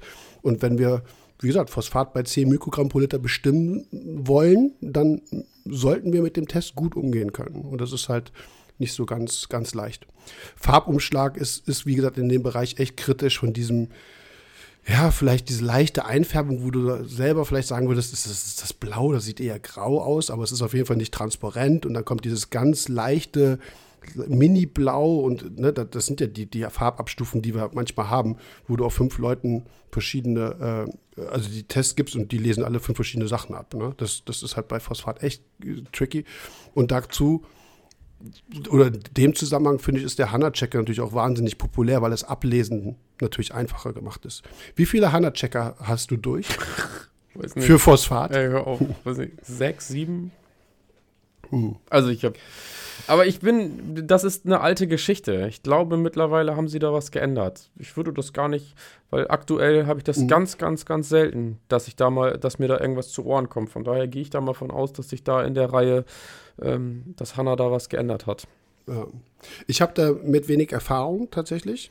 Ähm, weil ich immer mit anderen Tests auch gut klarkam. Ich hatte den HANA-Checker, den hatte ich vielleicht, also nicht selber, aber mal wirklich ausprobiert. Hier Dennis zum Beispiel hat eine Weile einen gehabt. Aber der war dann auch frustriert, ne? Dann machst du irgendwie gleiche Probe, drei Tests, kriegst irgendwie drei verschiedene Ergebnisse, die werden irgendwie immer weniger. Also, ne, also von den Werten her, zuerst 0,06, in der zweiten Messung 0,04 und der dritten 0,02. Und ich so, hä, was ist da los? Also echt ein bisschen, das ist wirklich nur das Ablesen. Die Methode ist immer gleich aber die, die Verarbeitung, also nicht Verarbeitung des Tests, sondern wie du mit dem Test umgehst, ist halt wahnsinnig kritisch. Dieses Pulver aus diesem Mini-Tütchen da reinzufüllen, ist ja schon, ist ja schon Frickelkram. Ne? Also total. Fehlt, kriegst du da jetzt alles rein, bleibt dann noch was hängen, dann, äh, dann hast du eben diese, diese, was ja auch ganz oft diskutiert wurde, dieses Fingerfett, hast du dann irgendwie am Röhrchen oder im Röhrchen, wo halt das, was halt auch extrem phosphathaltig ist, dann hast du dieses Thema, das können wir auch mal ansprechen, in dem Zusammenhang hat mit Hanna nichts zu tun, wo ja auch irgendjemand, ich glaube auch da ist was dran, dass diese Phosphorsäure ähm, behandelten, ähm, wie heißt die, nicht Tempos, Cevas und so. Ach so. Ne? Also diese, diese, diese Tücher, mhm. dass du dir damit auch eine Verunreinigung reinholen kannst. Also die Phosphatmessung dahingehend hat ordentlich Fehlerpotenzial. Ja. ja. Und wie gesagt, dieses Gerät, der HANA-Checker, der misst das, was er sieht. Ne? Also vielleicht ist die Ablesung exakter, beziehungsweise nicht so subjektiv, individuell wie, wie beim menschlichen Auge. Das auf jeden Fall. Aber die Methode ist tatsächlich auch die gleiche. Was auch zu Verwirrung gefühlt hat, da kommen wir jetzt auch gleich zu ICP, da schwenke ich jetzt gleich über. Der Hanna arbeitet durchaus wissenschaftlich und gibt, misst zwar Phosphat, gibt das Ergebnis aber als Phosphor aus. Hm, jein. Die haben, auch da sind wir wieder in der Zeit zurück. Also da haben sie mittlerweile zwei neue Modelle sogar rausgebracht. Der eine hat den Umrechnungsfaktor okay, gleich drin. Genau, es gab, also ich glaube in der, also im Bereich Phosphor gibt es, glaube ich, mittlerweile drei. Das weiß die Community aber, glaube ich, besser. Ich glaube, mhm. ähm, es gab dann einen. Ich bin da auch raus. Einen mit Umrechnungsfaktor, da musstest du umrechnen, das war so der erste. Danach gab es, glaube ich, noch irgendwie einen zweiten und dann haben sie den nochmal optimiert. Will mich jetzt mhm. aber nicht festlegen, aber ich weiß ganz genau, es gibt einen, der spuckt dir auch schon genau den Wert aus, den du brauchst. Also ohne Umrechnen. Okay, also dieser, ja. Genau, dieser Faktor 3,1, Also es ist jetzt ein bisschen, ist jetzt aufgerundet, ja. ist auch egal. Das setzt sozusagen die vier, vier, vier Sauerstoffatome zum P hinten dran. Ne? Damit rechnet man P auf PO4 um. Der, der Punkt, worauf ich hinaus wollte, ist aber der, dadurch, dass das Ergebnis als Phosphor angegeben wird, haben viele Leute früher gesagt, okay, ich bekomme auch Phosphor gemessen. Nee, das war nicht so. Du hast, das war ein ganz normaler Phosphattest auf reaktives anorganisches Phosphat, erklären wir gleich noch. Und dieses, Ortho, äh, dieses organische Phosphat, was die ICP mitmessen kann, das fällt da auch weg. Also im Prinzip der gleiche Test, nur dass, dass, dass, dass du dann Photometer bei hast. Aber das hat oft zu Verwirrung geführt, weil viele Leute sagen, ja, ich messe jetzt aber ja nicht äh, Phosphat, sondern ich messe Phosphor. Es, das Ergebnis wurde nur als Phosphor dargestellt und du hast es mit diesem, mit diesem Faktor 3,1 dann manuell umgerechnet. Wenn du jetzt sagst, es ist halt bei manchen Geräten mittlerweile integriert, dann ist diese Verwirrung sozusagen wieder weg, aber die Methode an sich bestimmt reaktives anorganisches Phosphat. So, und deswegen ist es auch fällt das in die gleiche äh, methodische Kategorie wie jeder andere äh, kolorimetrische Phosphattest, den wir zu Hause haben. Nur halt, naja, ein bisschen wissenschaftlicher, weil in der Wissenschaft wird immer mit Nährelementen gearbeitet. Es wird so wird angegeben, so und so viel Molar Stickstoff oder so und so viel Molar Phosphor. Und wir Aquarianer sind halt gewohnt, mit Nitrat und Phosphat zu arbeiten, weil das so die, die Endstoffe sind. Ne? Ja. Aber gut, nur kleines Detail am Rande. Ja, zur Vervollständigung, ja, also URL mhm. war, war dann nochmal, ohne das zu googeln, ist mir gerade so eingefallen. Genau, die haben in verschiedenen ähm, Range-Bereichen gearbeitet. Der eine hieß dann URL, war dann mhm. Ultra, Ultra Low Range, glaube ich. Das war dann der untere Bereich und der andere hat dann im höheren gearbeitet und jetzt gibt es einen mit Umrechnungsfaktor. Genau. Mhm. Oder der das okay. für dich macht, ja. Ja. So, was macht die ECP? Also die ECP, ähm, ECP-OS genauer gesagt, die zerstückelt innerhalb dieser ICP alle Moleküle und zersetzt sie sozusagen in ihre Einzelteile, das heißt in ihre einzelnen Elemente und entsprechend kann eine ICP auch nur diese Elemente messen. Das heißt, bei Phosphat wird nicht Phosphat gemessen, sondern Phosphat wird gespalten in Phosphor und die Sauerstoffatome und gemessen wird dann Phosphor. Da fällt jetzt allerdings nicht nur dieses anorganische reaktive Phosphat runter, sondern auch möglicherweise, sofern es denn, wenn sofern es in dem Wasser ist, organisch gebundenes Phosphat. Das ist auch Phosphat, ist aber in organischen Verbindungen und zum biologischen oder aquarienrelevanten Unterschied komme ich gleich. Aber das kann eine ICP entsprechend auch mitmessen, weil die zerhackt alles. Völlig egal, ob das jetzt ein organisches Molekül ist oder ob das anorganisches Phosphat ist. Am Ende kommt Phosphor raus. Wir bekommen also in der, in der ähm, ICP das, so nenne ich es, also faktisch ist es auch so, wir bekommen immer Gesamtphosphat angegeben. Es steht ja meistens auch der Phosphorwert mhm. und dann wird ja dann manuell drunter geschrieben von der Auswertesoftware äh, Phosphat. Schön wäre es, wenn da noch Gesamtphosphat stehen würde, weil es ist die Summe aus anorganischem und organischem Phosphat. Also da, wo Phosphat vorkommen kann, alles sozusagen zusammen aufaddiert. Steht das oder nicht sogar in der einen oder anderen ICP-Gesamtphosphat? Ich weiß gar nicht. Ja, bestimmt so mittlerweile. Ja, ja, oder weil wir halt schon immer oder schon seit langem jetzt auch darauf Wert legen, dass wir das als Gesamtphosphat äh, deklarieren was nicht so weit verbreitet ist. Es gibt immer gesagt, ne, ich habe Phosphat so und so. Ja, ja eigentlich ja, sag bitte Gesamtphosphat, ne, wo viele immer Augen verdrehen, so, der kockert schon wieder. Aber es ist faktisch halt tatsächlich eine Summe aus anorganischem und organischem Phosphat, während unser Test zu Hause nur reaktives anorganisches Phosphat messen kann, sofern wir die Probe nicht behandeln. Auch dazu komme ich gleich nochmal. Aber das ist ein Unterschied. Deswegen sagte ich gerade, der, diese aquarienbiologische Relevanz. Wenn wir Phosphat im Wasser haben, was an Organik gebunden oder in Organik drin ist, dann ist das nicht direkt verfügbar. Wir haben es zwar nachweisbar, in dem Falle über die ECP, können uns aber nicht darauf verlassen, dass es auch zeitnah verfügbar wird. Das muss also aufgespalten werden. Das organische äh, Phosphat muss in reaktives anorganisches Phosphat umgewandelt werden. Das passiert dadurch zum Beispiel, dass Bakterien das zerstückeln und klein machen. Nur dann kann es wiederum Pflanzen verfügbar werden und auch für Korallen verfügbar werden. Und die, die Krux an der Sache ist, dass wir da eine mögliche Phosphormangelsituation nicht bemerken, weil wir sagen, okay, ist der Phosphat in der ICP gemessen ja. worden, also Gesamtphosphat. Aber es kann sein, dass es eben ein Anteil ist, der in der Organik drin steckt, wo die Organismen keinen Zugriff drauf haben. Also auch hier wieder so eine kleine um die Ecke Denkerei wo wir Fehlerquellen bei der Beurteilung von äh, Nährstoffmangelsituationen haben, wo wir, wir, also Messwert faktischen Wert haben und dann ausschließen, okay, kann ja kein Phosphatmangel sein, wenn die ICP Phosphor angibt. Aber wie gesagt, es kann sein, dass es einfach nicht verfügbar ist. Oder es dauert eben entsprechend lange, bis irgendein Bakterium sagt, okay, mach ich jetzt klein und äh, hau das Phosphat raus. Ja, und da wissen wir ja nicht, das passiert in einem Becken innerhalb von 30 Minuten, in einem anderen Becken dauert das eine Woche oder es passiert gar nicht. Ja. Also das, wie gesagt, das müssen wir auf jeden Fall verstehen, dass wir in der ICP ich, ja, wie soll ich das? Wir messen ja nichts anderes in der ECP, aber es ist umfangreicher. Es ist, wie gesagt, dieser organische Phosphatanteil mit drin. Idealerweise, das würde für eine, zum Beispiel für eine sehr gute ähm, Filterleistung sprechen. Idealerweise sind die Werte identisch. Das heißt, die Messung zu Hause ergibt den gleichen Wert wie die ICP-Messung. Dann können wir davon ausgehen, dass sowohl die ICP als auch wir zu Hause reaktives anorganisches Phosphat messen. Das Einzige, was passieren kann, ist, dass die ICP mehr anzeigt. Wenn die ICP weniger anzeigt an Gesamtphosphat, als ihr zu Hause messt, dann stimmt irgendwas nicht. Dann zeigt entweder euer Test zu Hause zu viel an, ist also verkehrt, oder in der ICP-Messung kann irgendwas nicht gestimmt haben. Eins von beiden. Aber das, das geht auf jeden Fall nicht. Ihr könnt in der ICP nicht weniger bestimmt bekommen, als ihr zu Hause messt. Mehr durchaus, weil ihr diesen organischen Phosphatanteil mit drin habt. Und das, deswegen sagte ich Filterleistung, ein hoher Futtereintrag, hohe Kotbelastung, eine hohe Keimzahl im Wasser. Bakterien würden im Wasser übrigens natürlich auch von der ICP klein gemacht werden. Das heißt, das schwemmt dann alles mit rein das ist dann, wenn man diese, man misst zu Hause 0,02, hat in der ICP 0,06, 0,07. Das ist jetzt ja nicht dramatisch.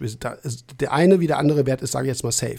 Würde aber zeigen, dass wir durchaus irgendwas im Wasser haben an Organik, was idealerweise eigentlich raus wäre. Zum Beispiel über die Eiweißabschäumung. Weißt du, was ich meine? Ja, ich denke, ich überlege die ganze ja? Zeit, ob wir das Beispiel von heute aufgreifen. Ähm, das würde ja, ja das super gut passen eigentlich. Ja, mach mal.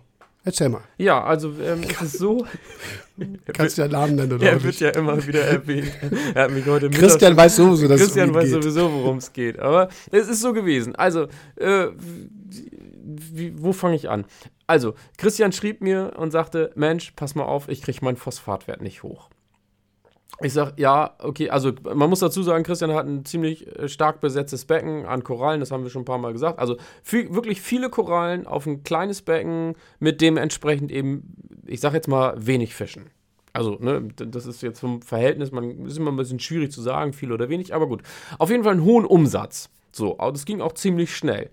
Und ähm, dann kam das Problem, dass er Phosphat, ich glaube, also nach heimischen Test und ICP war alles ziemlich weit unten, unter 0,02. Und ähm, das hat ihn dazu bewegt, was eben auch systembedingt dann vorgesehen ist, dass er dann ähm, äh, reagiert. Also im Sinne von Dosierung von von Phosphat. Das hat er gemacht und hat dabei aber einen groben Schnitzer begangen, also einen wirklich groben Fehler. Und, äh, und zwar ist es so gewesen, dass er ähm, die Spritze, die er benutzt hat, das hat er händisch gemacht. Ähm, genau, das muss man dazu sagen. Er hat händisch äh, Phosphat dosiert und er hat die Spritze, die er benutzt hat, sowohl in dem Phosphatbehälter, also in dem Produkt, wo das Phosphat eben mit drin ist, äh, aufgezogen, hat das ins Wasser gespritzt, also ins Aquarium, hat die Spritze im Aquarium durchgespült, also immer wieder ähm, Salzwasser aufgezogen, durchgespült und hat am nächsten Tag aber die gleiche Spritze wieder genommen und hat die in den Behälter wieder, also hat das Produkt wieder aufgezogen und hat die Spritze quasi nochmal wieder mit dem Produkt gespült. Und das hat ja immer wieder dazu geführt, dass Reste aus dem aus dem äh, Aquarium, also von der Spritze, seien es Salzkrusten oder doch noch irgendwie äh, Tröpfchen Restwasser, äh, eben in dem Produkt gelandet sind. Das, ist, das hat wiederum dazu geführt, dass äh, ja, Ausfällungen im Produkt stattfanden und das wurde trüb. So, und jetzt ist es ja genau das, was wir gerade gesagt haben, dass dann eben äh, das Phosphat so in dem Sinne nicht mehr verfügbar war. Also, ja, man konnte das halt richtig uh. sehen.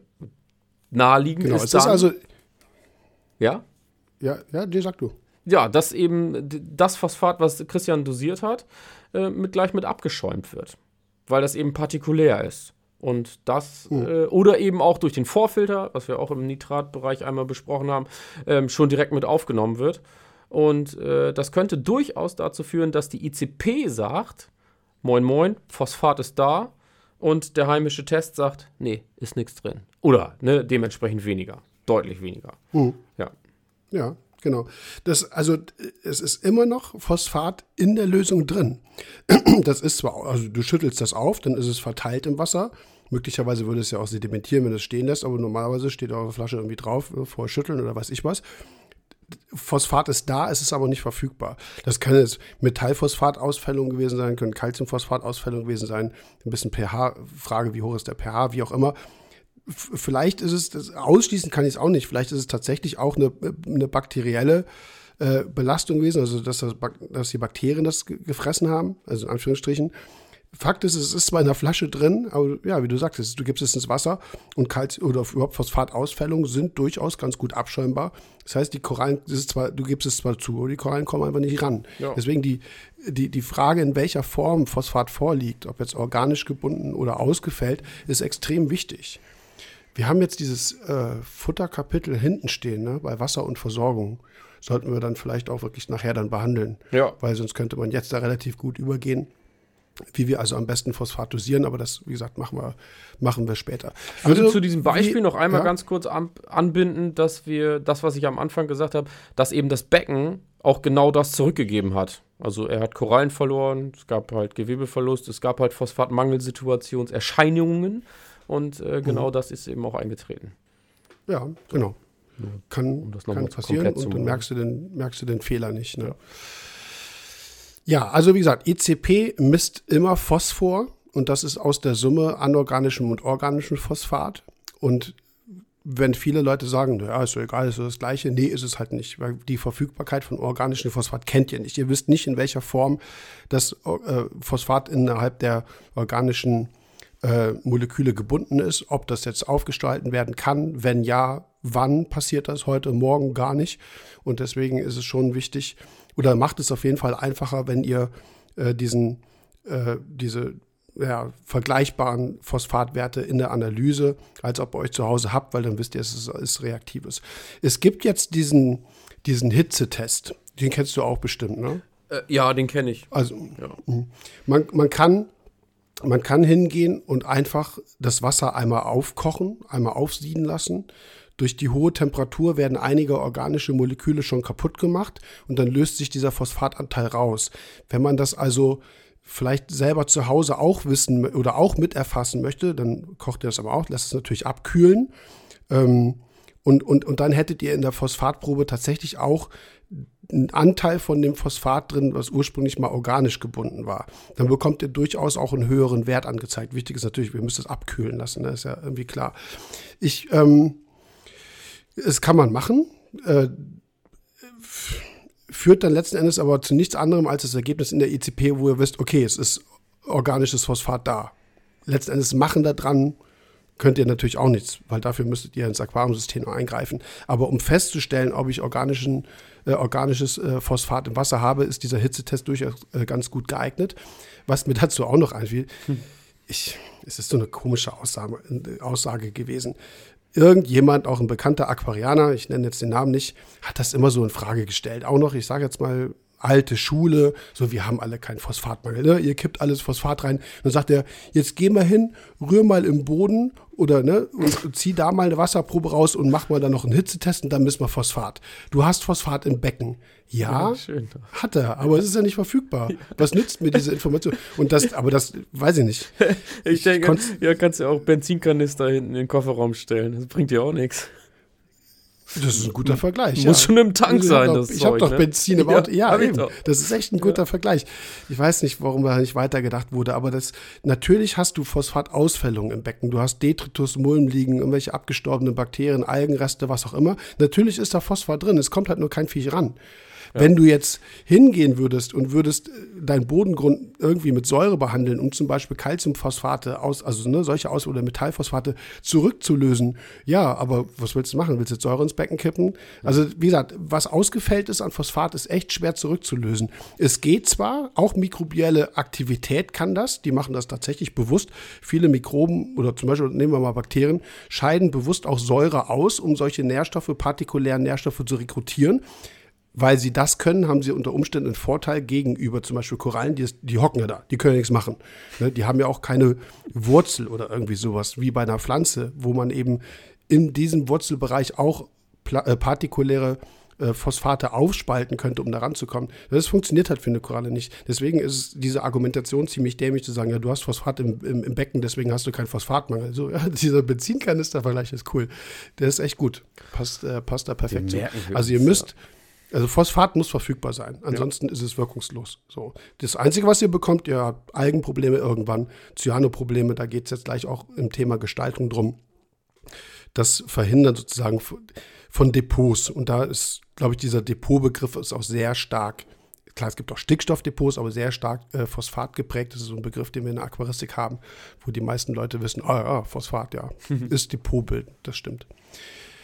Ja, damit haben wir eine relativ lange Einleitung, aber Einleitung mit einem Stündchen. War ja, war schon mal gut. War ja irgendwie, ja, war ja ganz wichtig, darüber zu sprechen. Ja, war auch viel so, drin. Machen, Fand ich gut. Ja, ja, ja definitiv. Genau. So. Ähm, Gestaltung und Besatz. Jetzt habe ich vorhin ja schon gesagt, da gibt es natürlich sehr starke Parallelen zum, äh, zur Nitratfolge oder zu den beiden Nitratfolgen. Prinzip ist das gleiche irgendwo. Also je lockerer ihr gestaltet, desto weniger Gestaltungsmaterial drin habt, desto besser könnt ihr beströmen und so weiter und so fort. Es gibt jetzt noch eine Sache, die wiederum auch darauf zurückgeht, dass ich sagte, Phosphat ist deutlich reaktiver im Vergleich zu Nitrat. Nitrat bindet sich nirgendwo dran. Phosphat kann sich an Gestaltungsmaterialien anlagern. Das kann Bodengrund sein, das kann Keramik sein, das kann äh, irgendein anderer toter Kalk zum Beispiel sein. Und da gibt es durchaus Probleme die auch, die, die auch viele in der, in der Community auch, auch mittlerweile kennen. Und war nicht auch jemand irgendwie, der sagte, war das eine Podcast-Frage? Nee. Äh, wo, wo sagte es hier, was, was mache ich denn in so einer Situation? Ah, nee, das war auch hier im Stream vom Viper. Ah, deswegen okay. kam es drauf. Das, das, ist ja blöd. Du dosierst Phosphat, Phosphat, das Becken schluckt das alles und irgendwann kippt das halt um. Ne? Ach, okay, ja. Ja, das war im Stream. Ähm, und das ist, das ist, das würde Nitrat nie tun. Ne? Also Nitrat hast du im Wasser und das ja. bleibt eigentlich auch im Wasser. Ja. Das kannst du nicht fällen, das bindet sich auch nirgendwo dran. Bei Phosphat kann es sein, das wenn du mit manchen Materialien mhm. arbeitest, genau, dass du am Anfang echt Schwierigkeiten hast, ähm, Phosphat frei ins Wasser zu bekommen. Das heißt, du musst massiv Phosphat dosieren, damit auch in der, innerhalb von einer gewissen Zeiteinheit was im Wasser bleibt für Korallen Gleichzeitig hast du diesen unglaublichen Konkurrenzeffekt zwischen eben Gestaltung oder, wie gesagt, ich sage jetzt mal Interaktionsoberflächen als ganz allgemein und dem, was die Korallen halt brauchen. Und manche Materialien waren da so ein bisschen, bisschen schwierig in der Anwendung. Lebendgestein ist immer abgesättigt. Ne? Das, da hatten wir das Problem nie. Aber bei toten künstlichen Materialien haben wir das durchaus, dass am Anfang die Phosphatkonzentration so hoch angesetzt werden muss, dass du aber irgendwann, wenn die Materialien abgesättigt sind, dass es dann zur Rücklösung kommt.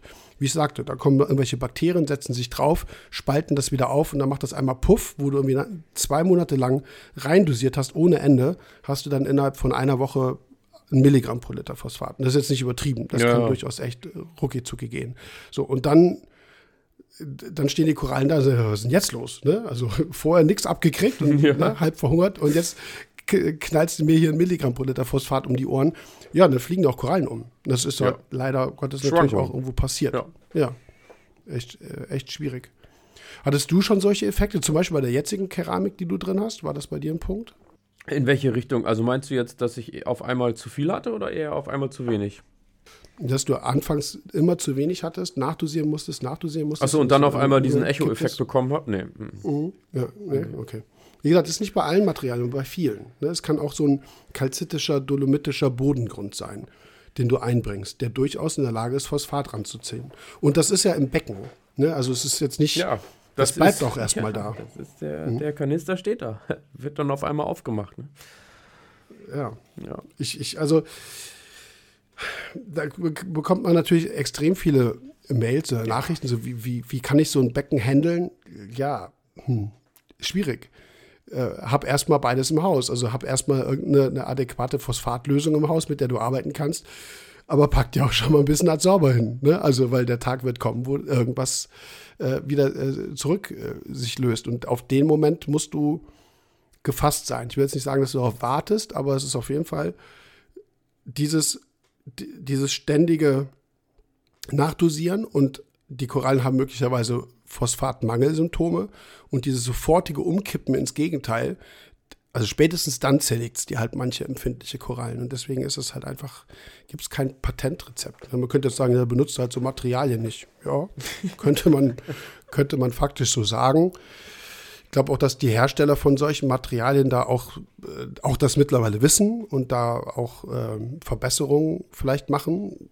Äh, sei es jetzt eine vorherige tatsächliche Absättigung schon, ne? dass, dass das im, im Haus des Herstellers oder der Herstellerin passiert was auch immer, ne? Aber, oder halt eine, eine, bessere Materialauswahl, wo das halt nicht so, so gravierend passiert. Aber so, das ist ein Problem, was wir eigentlich mit, mit, äh, mit Lebendgestein eigentlich nie hatten. Wo auch viele Kritiker so ein bisschen dann so sich einen ablächeln und dann irgendwo in der Gruppe schreiben, so, hättest du Lebendgestein genommen, hättest du das Problem nicht. Ja. Ja. Ja, hättest ja. ein anderes gehabt. Ja, anderes Thema. Vielleicht, ja. genau, genau. Also alles hat Vor- und Nachteile.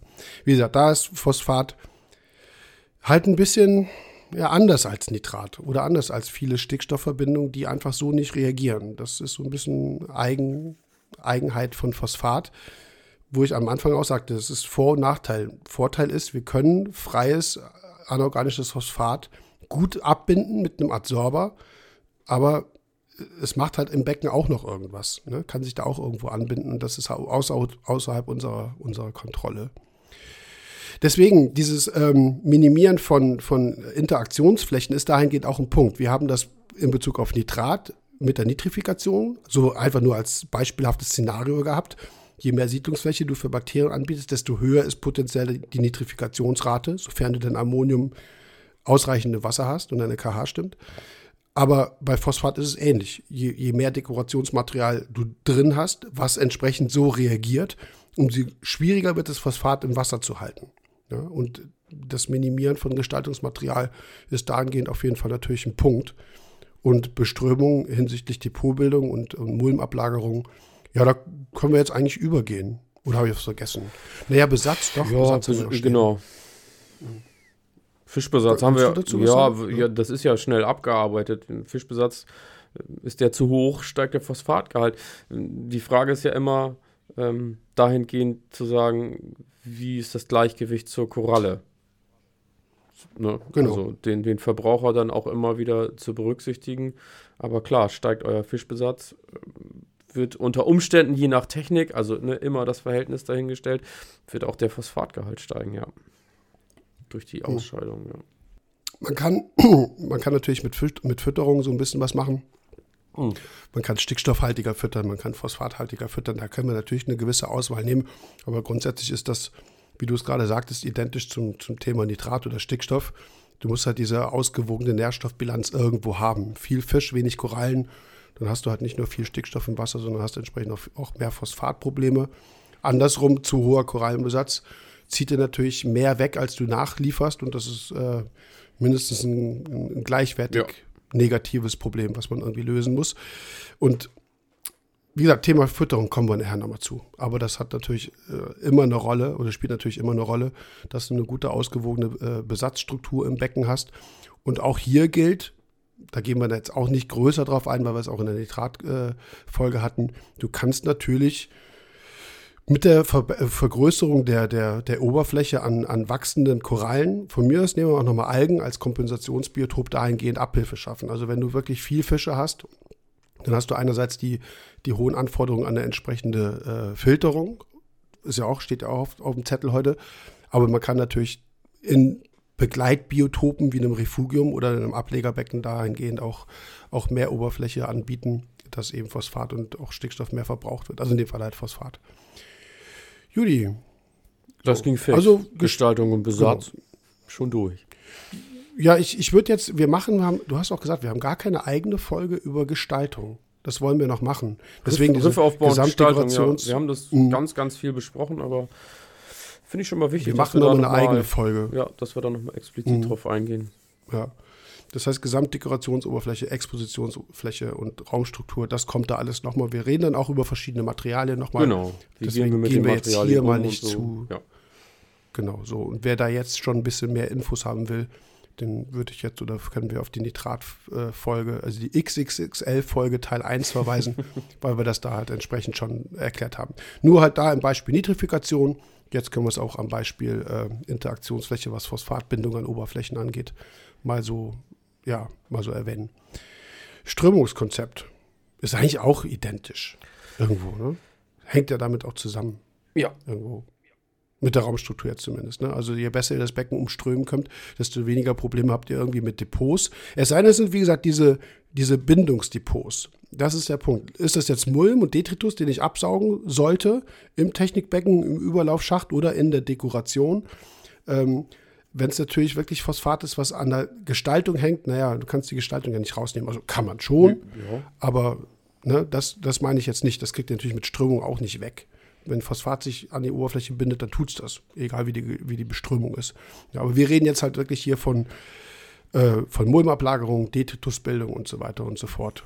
Ja. Verwirbelung sind ja auch so Sachen, also, genau. ne, dass du halt in der ja. Strömung das Problem hast, dass du sagst, ey, eigentlich kommt überall total gut was an und mhm. stellst dann nachher fest, irgendwie sammelt sich an ein und der gleichen Stelle immer wieder irgendwie ein Haufen oder der wächst sogar dann ähm, kann das noch so toll aussehen im, im Becken und die Polypen schwirren überall in alle Richtungen. Das muss halt trotzdem passen. Das, muss, das Strömungskonzept muss halt gut sein, damit ihr euch mhm. da keine Depots irgendwo in die Ecken schiebt. Genau. Habt ihr locker gestaltet? Habt ihr auch Zugang zu diesen Stellen? Weil, äh, ganz ehrlich, das müssen wir ja schon mal sagen. Wir sagen immer, guckt, dass ihr überall im Becken Strömung habt, aber du wirst immer deine Ecken haben. Immer. Du wirst immer so eine Senke haben, wo sich, wo irgendwas sedimentiert. Ja. Gut ist es dann natürlich, wie gesagt, wenn du locker gestaltet hast und, du, und das ist ein zugänglicher Bereich und du kannst ihn absaugen. Dann ist es ja, ja ideal. Ne? Ja. Dann, dann, siehst du, okay, dann siehst du auch, was passiert.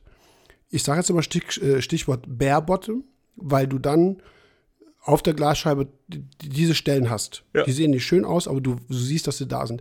Weil das Problem gerade bei Phosphaten, jetzt bringe ich wieder auch mal Metallphosphat-Ausfällung äh, mit ins Spiel, wenn du einen Bodengrund hast, ein Sediment hast, ob das jetzt Sand ist oder was auch immer, spielt keine Rolle, dann versickert das da drin. Dann siehst du das nicht unbedingt. Das ist im ersten Moment ja ein Vorteil, weil du denkst, so, oh, schön sauberer Boden. Aber es, da fängt es natürlich an, sich zu akkumulieren. Und irgendwann ist auch das gesättigt, das System. Und wenn du dann eine hohe äh, bakterielle Aktivität zum Beispiel hast oder auch grabende Aktivität, Grundeln können das auch machen. Wenn du so ein, oder du setzt dir zum Beispiel so eine Grundel ein das haben auch viele schon erlebt. Du hast irgendwie einen Jahre alten Bodengrund, denkst du, ach, so eine Grunde ist schön, Baggergrunde, jetzt irgendwas, ne? Eine Purlaris oder irgendwas.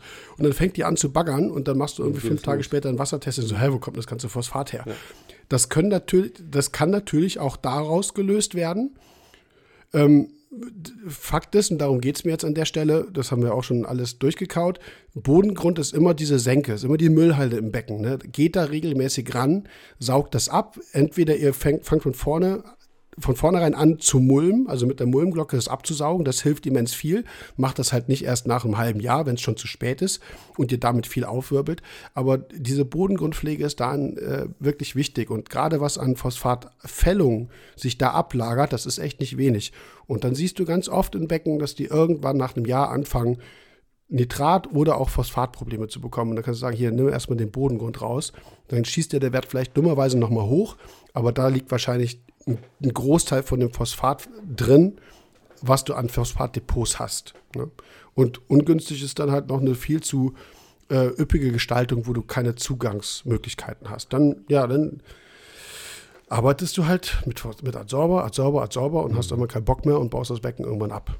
So, so im Zeitraffer mal ja. schnell dargestellt. Adsorber, Wasserwechsel, Adsorber, Wasserwechsel. Ja, ja. Ja, und Wasserwechsel ist dahingehend natürlich immer so ein bisschen, ne, machst du mach 20 Prozent Wasserwechsel, was ja bei einem großen Becken schon mal 200 Liter, also beim 1000 Liter Becken 200 Liter sind. Das ist ja, aber es sind nur 20 Prozent weniger. Verdünnungsfaktor haben wir auch ein paar Mal drüber gesprochen, aber das machen die Leute ja trotzdem. Das ist ja, ja weil, weil es dann fehlt. empfohlen. Ja, es Wenn, wird ja immer wieder ja. empfohlen. Dann mach mal einen Wasserwechsel. Ja, der Tropfen auf einen heißen Stein. Also, ja. Vielleicht zeigt der Test dir sogar das Gleiche ja. an. Ne? Und wahrscheinlich also, steigt es dann noch in der Zeit. Also, ja. Möglicherweise, ne? das kann sein. Wenn du dann noch irgendwas absaugst oder sowas, was ja grundsätzlich erstmal gut ist, aber kann klar. sein, dass du irgendwas aufwirbelst, wie auch immer. Ja. Ähm, naja, also Wasserwechsel zur Nährstoffkontrolle, ganz ehrlich, hm, ja, ist nicht jetzt wirklich effizient, ja. sagen wir es mal so. Oder von mir ist auch nicht mal effektiv. Es sei denn, du machst wirklich 50, das kannst du mit dem Nanobecken machen. Ne, Nanobecken saugst du irgendwie einmal komplett Bodengrund ab, machst irgendwie beim 50 Liter Becken 50, 60, von mir aus macht das komplette Ding leer, machen die Süßwasser-Aquarianer auch. Was die können, können wir tatsächlich auch. Ja, das, jetzt kommen wir wieder mit Süßwasser. Ne, früher hieß es so, ja, nicht, nee, Meer, im Meerwasser darfst du, darfst du höchstens 10, 20 Prozent Wasserwechsel machen. Jeder Süßwasser denkt so, hä? Wieso? Und im Meerwasser, warum nicht? Ist doch egal. Fällt dir das Riff einmal trocken, füllst du wieder mit frischem Wasser auf, gut ist. Warum ist denn das verboten? Ich weiß nicht, warum Leute das früher irgendwie so. Naja, ist auch egal. Ich, ich weiche schon wieder ab. Aber man kann das tun. Je kleiner so das Becken ist, desto effektiver wird oder effizienter wird dann natürlich ein Wasserwechsel, wenn du, äh, wenn du sehr intensiv Wasser wechselst. Das geht dann. Muss, ich finde, da muss man immer alles, alles gemeinsam im Blick halten. Wenn ihr merkt, ihr kriegt den Wert eh nicht runter, auch wenn ihr dort sauber ohne Ende reinknallt, dann könnt ihr euch den Wasserwechsel einfach sparen. Dann mhm. äh, braucht ihr da einfach entweder brachialere Methoden. So sage ich, drücke ich das jetzt mal aus. Ganzen Bodengrund absaugen ist, ist heftig. Das nimmt Zeit in mhm. Anspruch. Oder Riffumgestaltung. Aber dann bringt euch der Wasserwechsel nicht wirklich voran. Mhm. Ja. So, zum Filterkonzept. Ich habe gerade noch so eine Idee, ob ich das jetzt noch so bringe. Weil das ist ganz interessant. Ist allerdings ein bisschen hypothetisch, aber da gehen wir jetzt nochmal kommen. Hm, ja, ja, weil ja. wir reden jetzt über. Ich komme das. Okay, nochmal. Ich, ich ruder nochmal kurz zurück. Markus Krebs würde jetzt sagen, ich komme ich komm noch mal rein und ja. mache das. Also das kann ich nicht. So egal. Du weißt, was Mach ich meine. Mach nochmal neu. also, Filterkonzept steht jetzt auf, auf einem Notizblock. Notizblock. In den iPad-Notiz. Ist auch egal.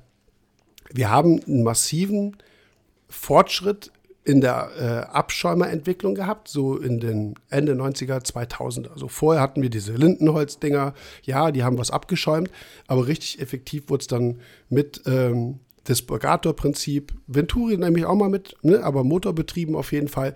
Das hat natürlich einen großen Einfluss gehabt. So, da war jetzt mein Gedanken, mein Hirnsprung, so mhm. mein ne, bisschen Elektriker, war, dass ich dachte, früher wurde mit Kalkwasser ähm, wurden so die ersten Erfolge in der Steinkorallenpflege erzielt. Wilkins, sage ich jetzt mal. Mhm. Wilkins, Kalkwassermethode. Und da hatte ich immer nur drüber nachgedacht. Und dann dachte ich so, ja, klar, Kalkhaushalt ist ein, natürlich ein wichtiges Thema, konstante KH, konstanter Kalziumgehalt, aber mit Kalkwasser gibst du nicht wirklich viel Kalzium dazu, weil es extrem schlecht löslich ist. Ne? Es hat einen mies hohen pH-Wert von 14, fast 14, nur 12, 13, 14, Kalkwasser. Ja, ja, ja ich glaube. Ja, auf jeden Fall mies hoch. Ja. Ähm, so, und dann gibst du dann irgendwie übers Nachfüllwasser deine 1, 2 Liter Kalkwasser dazu, dann hast du dein, dein ich sage jetzt mal, dein Kalziumgehalt, also du hast ja nicht mal die KH damit verändert, aber du hast ein Kalziumgehalt dann irgendwie von von 398 auf 399 hochgehoben. Sag ich jetzt einfach, ich jetzt finde wieder einfach irgendwelche Zahlen. Ja. Aber so in der Range können wir uns das vorstellen. Ja, okay. Dann dachte ich so, hm, das kann doch jetzt irgendwie nicht so dieser massive Fortschritt gewesen sein. Was mir dann aber auffiel war, das ist, wie gesagt, hypothetisch ist so meine Vorstellung, wie es gewesen sein könnte. Dadurch, dass wir früher dann angefangen haben, wirklich massiv Kalkwasser zu dosieren, haben wir den pH-Wert erhöht und je höher der pH-Wert ist, desto schneller fällt zum Beispiel auch ah, Phosphat aus. Phosphat aus. Ne? Und ich hatte mir überlegt, ob das nicht ein Punkt gewesen sein könnte, dass wir da mit Kalkwasser schon in der Lage waren, den Phosphatgehalt aus dem Wasser rauszukriegen und dass es das, wie gesagt, ich habe vorhin erzählt, Phosphat ist dieses mögliche Skelettgift, was sich eben in der Skelettbildung extrem negativ mhm. darstellt. Bei SPS viel, viel stärker als LPS tatsächlich, weil die, die, die skelettieren anders. Also ein, die Kalzifikation ist eben ein bisschen schwierig zu untersuchen, wie es genau funktioniert. Ist bis heute immer noch nicht 100% geklärt, wie es genau wirklich funktioniert. Aber es machen SPS durchaus anders wie LPS. Und das hat auch Auswirkungen, gerade bei der SPS-Pflege, ob du jetzt beim hohen Phosphatgehalt arbeitest oder beim niedrigen. Wie gesagt, das war nur so ein Gedankensprung. Aber wir haben uns so sukzessive schon so ein bisschen Richtung Phosphat echt verbessert. Wie gesagt, ich glaube, dass es mit der Kalkwassermethode schon zu tun hatte. Und dann kam einfach dann kam der Abschirmer. Abschirmer. Ja. Und dann, genau. So, dann kam, ich weiß nicht, wer der erste war. Also Deltec hatte, wer hatte denn das Patent aufs Nadelrad? Weißt du das noch? Ich, war das also Deltec? wenn du jetzt gerade sagst, so 2000er, also das ist ja so meine Zeit, mhm. wo ich da reingekommen bin. Ich weiß auf jeden Fall, als ich reinkam, waren, das muss auch ein bisschen früher gewesen sein. Aber ist ja auch egal. Also, ähm, ich weiß nicht, wer das Patent aufs Nadelrad hatte, aber ich glaube, du hast es das mal gesagt, dass Deltec das gewesen ist. Ich kenne die Meerwasseraquaristik nur mit ähm, mit motorbetriebenen Abschaum. Und das war schon, ja, was heißt, also zu meiner Zeit normal. Aber ich habe am Anfang auch mit Lindenholz angefangen, weil die, mhm. irgendwie war, war das so der Klassiker. Ja, ja und Lindenholzausströme haben ganz klassisch immer sehr trocken abgeschäumt. Stimmt. Und eine trockene Abschäumung, also was in der Abschäumung passiert ist, es baut sich der Schaum in dem Steigrohr auf. Also du vermisch, vermischt Luft mit Wasser. Das ist ja das grundlegende Prinzip. Aus welchen Gründen auch immer sich im Meerwasser gut Schaum bildet, gehe ich jetzt mal einfach nicht drauf, drauf ein. Ist auch egal. Punkt ist aber, das steigt, der Schaum steigt hoch. Und dann sackt der ja immer weiter runter. Das heißt, der, der Schaum verliert Wasser. Und das ist natürlich ein Aufreinigungsprinzip, dass du versuchst, ähm, alles, was abschäumbar ist, was sich sozusagen in dieser Grenzschicht zwischen Wasserlöslichkeit und Luft, also und also alles, was wasserlöslich ist, bleibt im Wasseranteil. Und wenn es ein Molekül ist, was das nennt man Amphiphil, was gleichzeitig einen Molekülbestandteil hat, der zum Beispiel fettlöslich oder sagen wir mal nicht wasserlöslich ist, der verschiebt sich dann in die Luftphase rein. Und deswegen bindet sich an dieser Grenzschicht zwischen Luft und Wasser, also am Schaum, binden sich, heften sich diese Moleküle dran. Das funktioniert also, man sagt ja immer Eiweißabschäumer, weil Eiweiß Eiweiße sind tatsächlich auch so amphiphil. Das funktioniert aber mit manchen anderen Substanzen eben halt auch. Die müssen amphiphil sein. Die müssen ein Teil wasserlöslich sein, ein Teil nicht wasserlöslich sein. Und dann ragt dieser nicht wasserlösliche Teil sozusagen in die Luftphase rein und das verfestigt den Schaum. Und dann kannst du das, den Schaum nach oben hin exportieren. Also das nur so als grundlegende kurze Erklärung, wie ein Eiweißabschäumer funktioniert. Aber luftbetriebene Abschäumer hatten immer ein relativ trockenes Schaumbild. Das heißt, es ist sehr viel Wasser zurückgelaufen. Und Phosphat ist abschäumbar, aber schlecht. Das heißt, je länger dieser Vorgang dauert, bis Wasser immer wieder im Steigrohr nach unten sackt, desto mehr verwäscht sich Phosphat wieder raus. Wir haben also dann gute Phosphatabschäummöglichkeiten, wenn wir feucht abschäumen. Kannst du mir folgen? Ja, voll. ganz genau. Ja, ja. Ich hab, Genau. weiß noch, wir konnten damals ja auch nasse abschäumen. Es ging dann immer nur in, in Verbindung mit der äh, Justierung in der Höhe. Da hatte man ja noch mal ein bisschen die Möglichkeit. Aber das war ja im Lindenholz-Ausströmer. Da gab es dann eher so An-Aus-Prinzip. Heutzutage haben wir ja Mhm. deutlich mehr Möglichkeiten. Genau. Ne, wir können Also Luftzufuhr, kannst- Höhe einstellen, Wasserzufuhr. Ja. Genau. Du kannst natürlich, also es ging da, ich will jetzt nicht, nichts ganz Verkehrtes sagen, du kannst natürlich beim, beim Lindenholzausströmer natürlich die Luftmenge deutlich erhöhen und dadurch hast du viel groberes Schaumbild, desto, desto, desto feuchter schäumst du ab. Ne? Also das schon. Aber meistens haben wir die Abschäumer eigentlich eher so eingestellt. Also das optimale, die optimale für uns visuelle Wirkung war eigentlich eher trocken. So, und dann kamen, wie gesagt, diese motorbetriebene Abschirmer, die generell viel leistungsfähiger waren, die also pro Zeiteinheit natürlich viel mehr Wasser in den Abschirmer reinpumpen konnte. Weil das ist ja im Lindenholz-Prinzip ursprünglich mal nicht passiert. Da ging es ja tatsächlich bei kleinen Modellen wirklich nur durch die, durch die Ansau äh, durchs Ansaugen von aufsteigenden Luftblasen, also Luftheberprinzip. Ne? So die waren, ja, ich sage jetzt nicht Spielzeug, aber für kleine Becken irgendwie okay. Aber dann gab es natürlich auch schon Motorbetriebene, wo dann aber noch Lindenholzausströmer drin war. Da hast du natürlich auch schon viel mehr Wasser reinbekommen. Aber richtig gut wurde es dann eben mit Dispurgator, respektive auch Venturi. Venturi schäumt auch wiederum äh, trockener ab als, äh, als ein äh, normales Dispurgator-Verfahren. Dann kamen irgendwann die konischen, die haben wiederum auch ein bisschen trockener abgeschäumt im Vergleich zu nicht konischen, rein zylindrischen Geräten. Also man kann mit Abschäumern schon sehr viel machen irgendwo. Ähm, verkompliziert die ganze Geschichte natürlich, was die Auswahl des jeweiligen Geräts angeht, was ist ideal für mein Becken geeignet. Zum Beispiel niedriger Fischbesatz, hoher Korallenbesatz.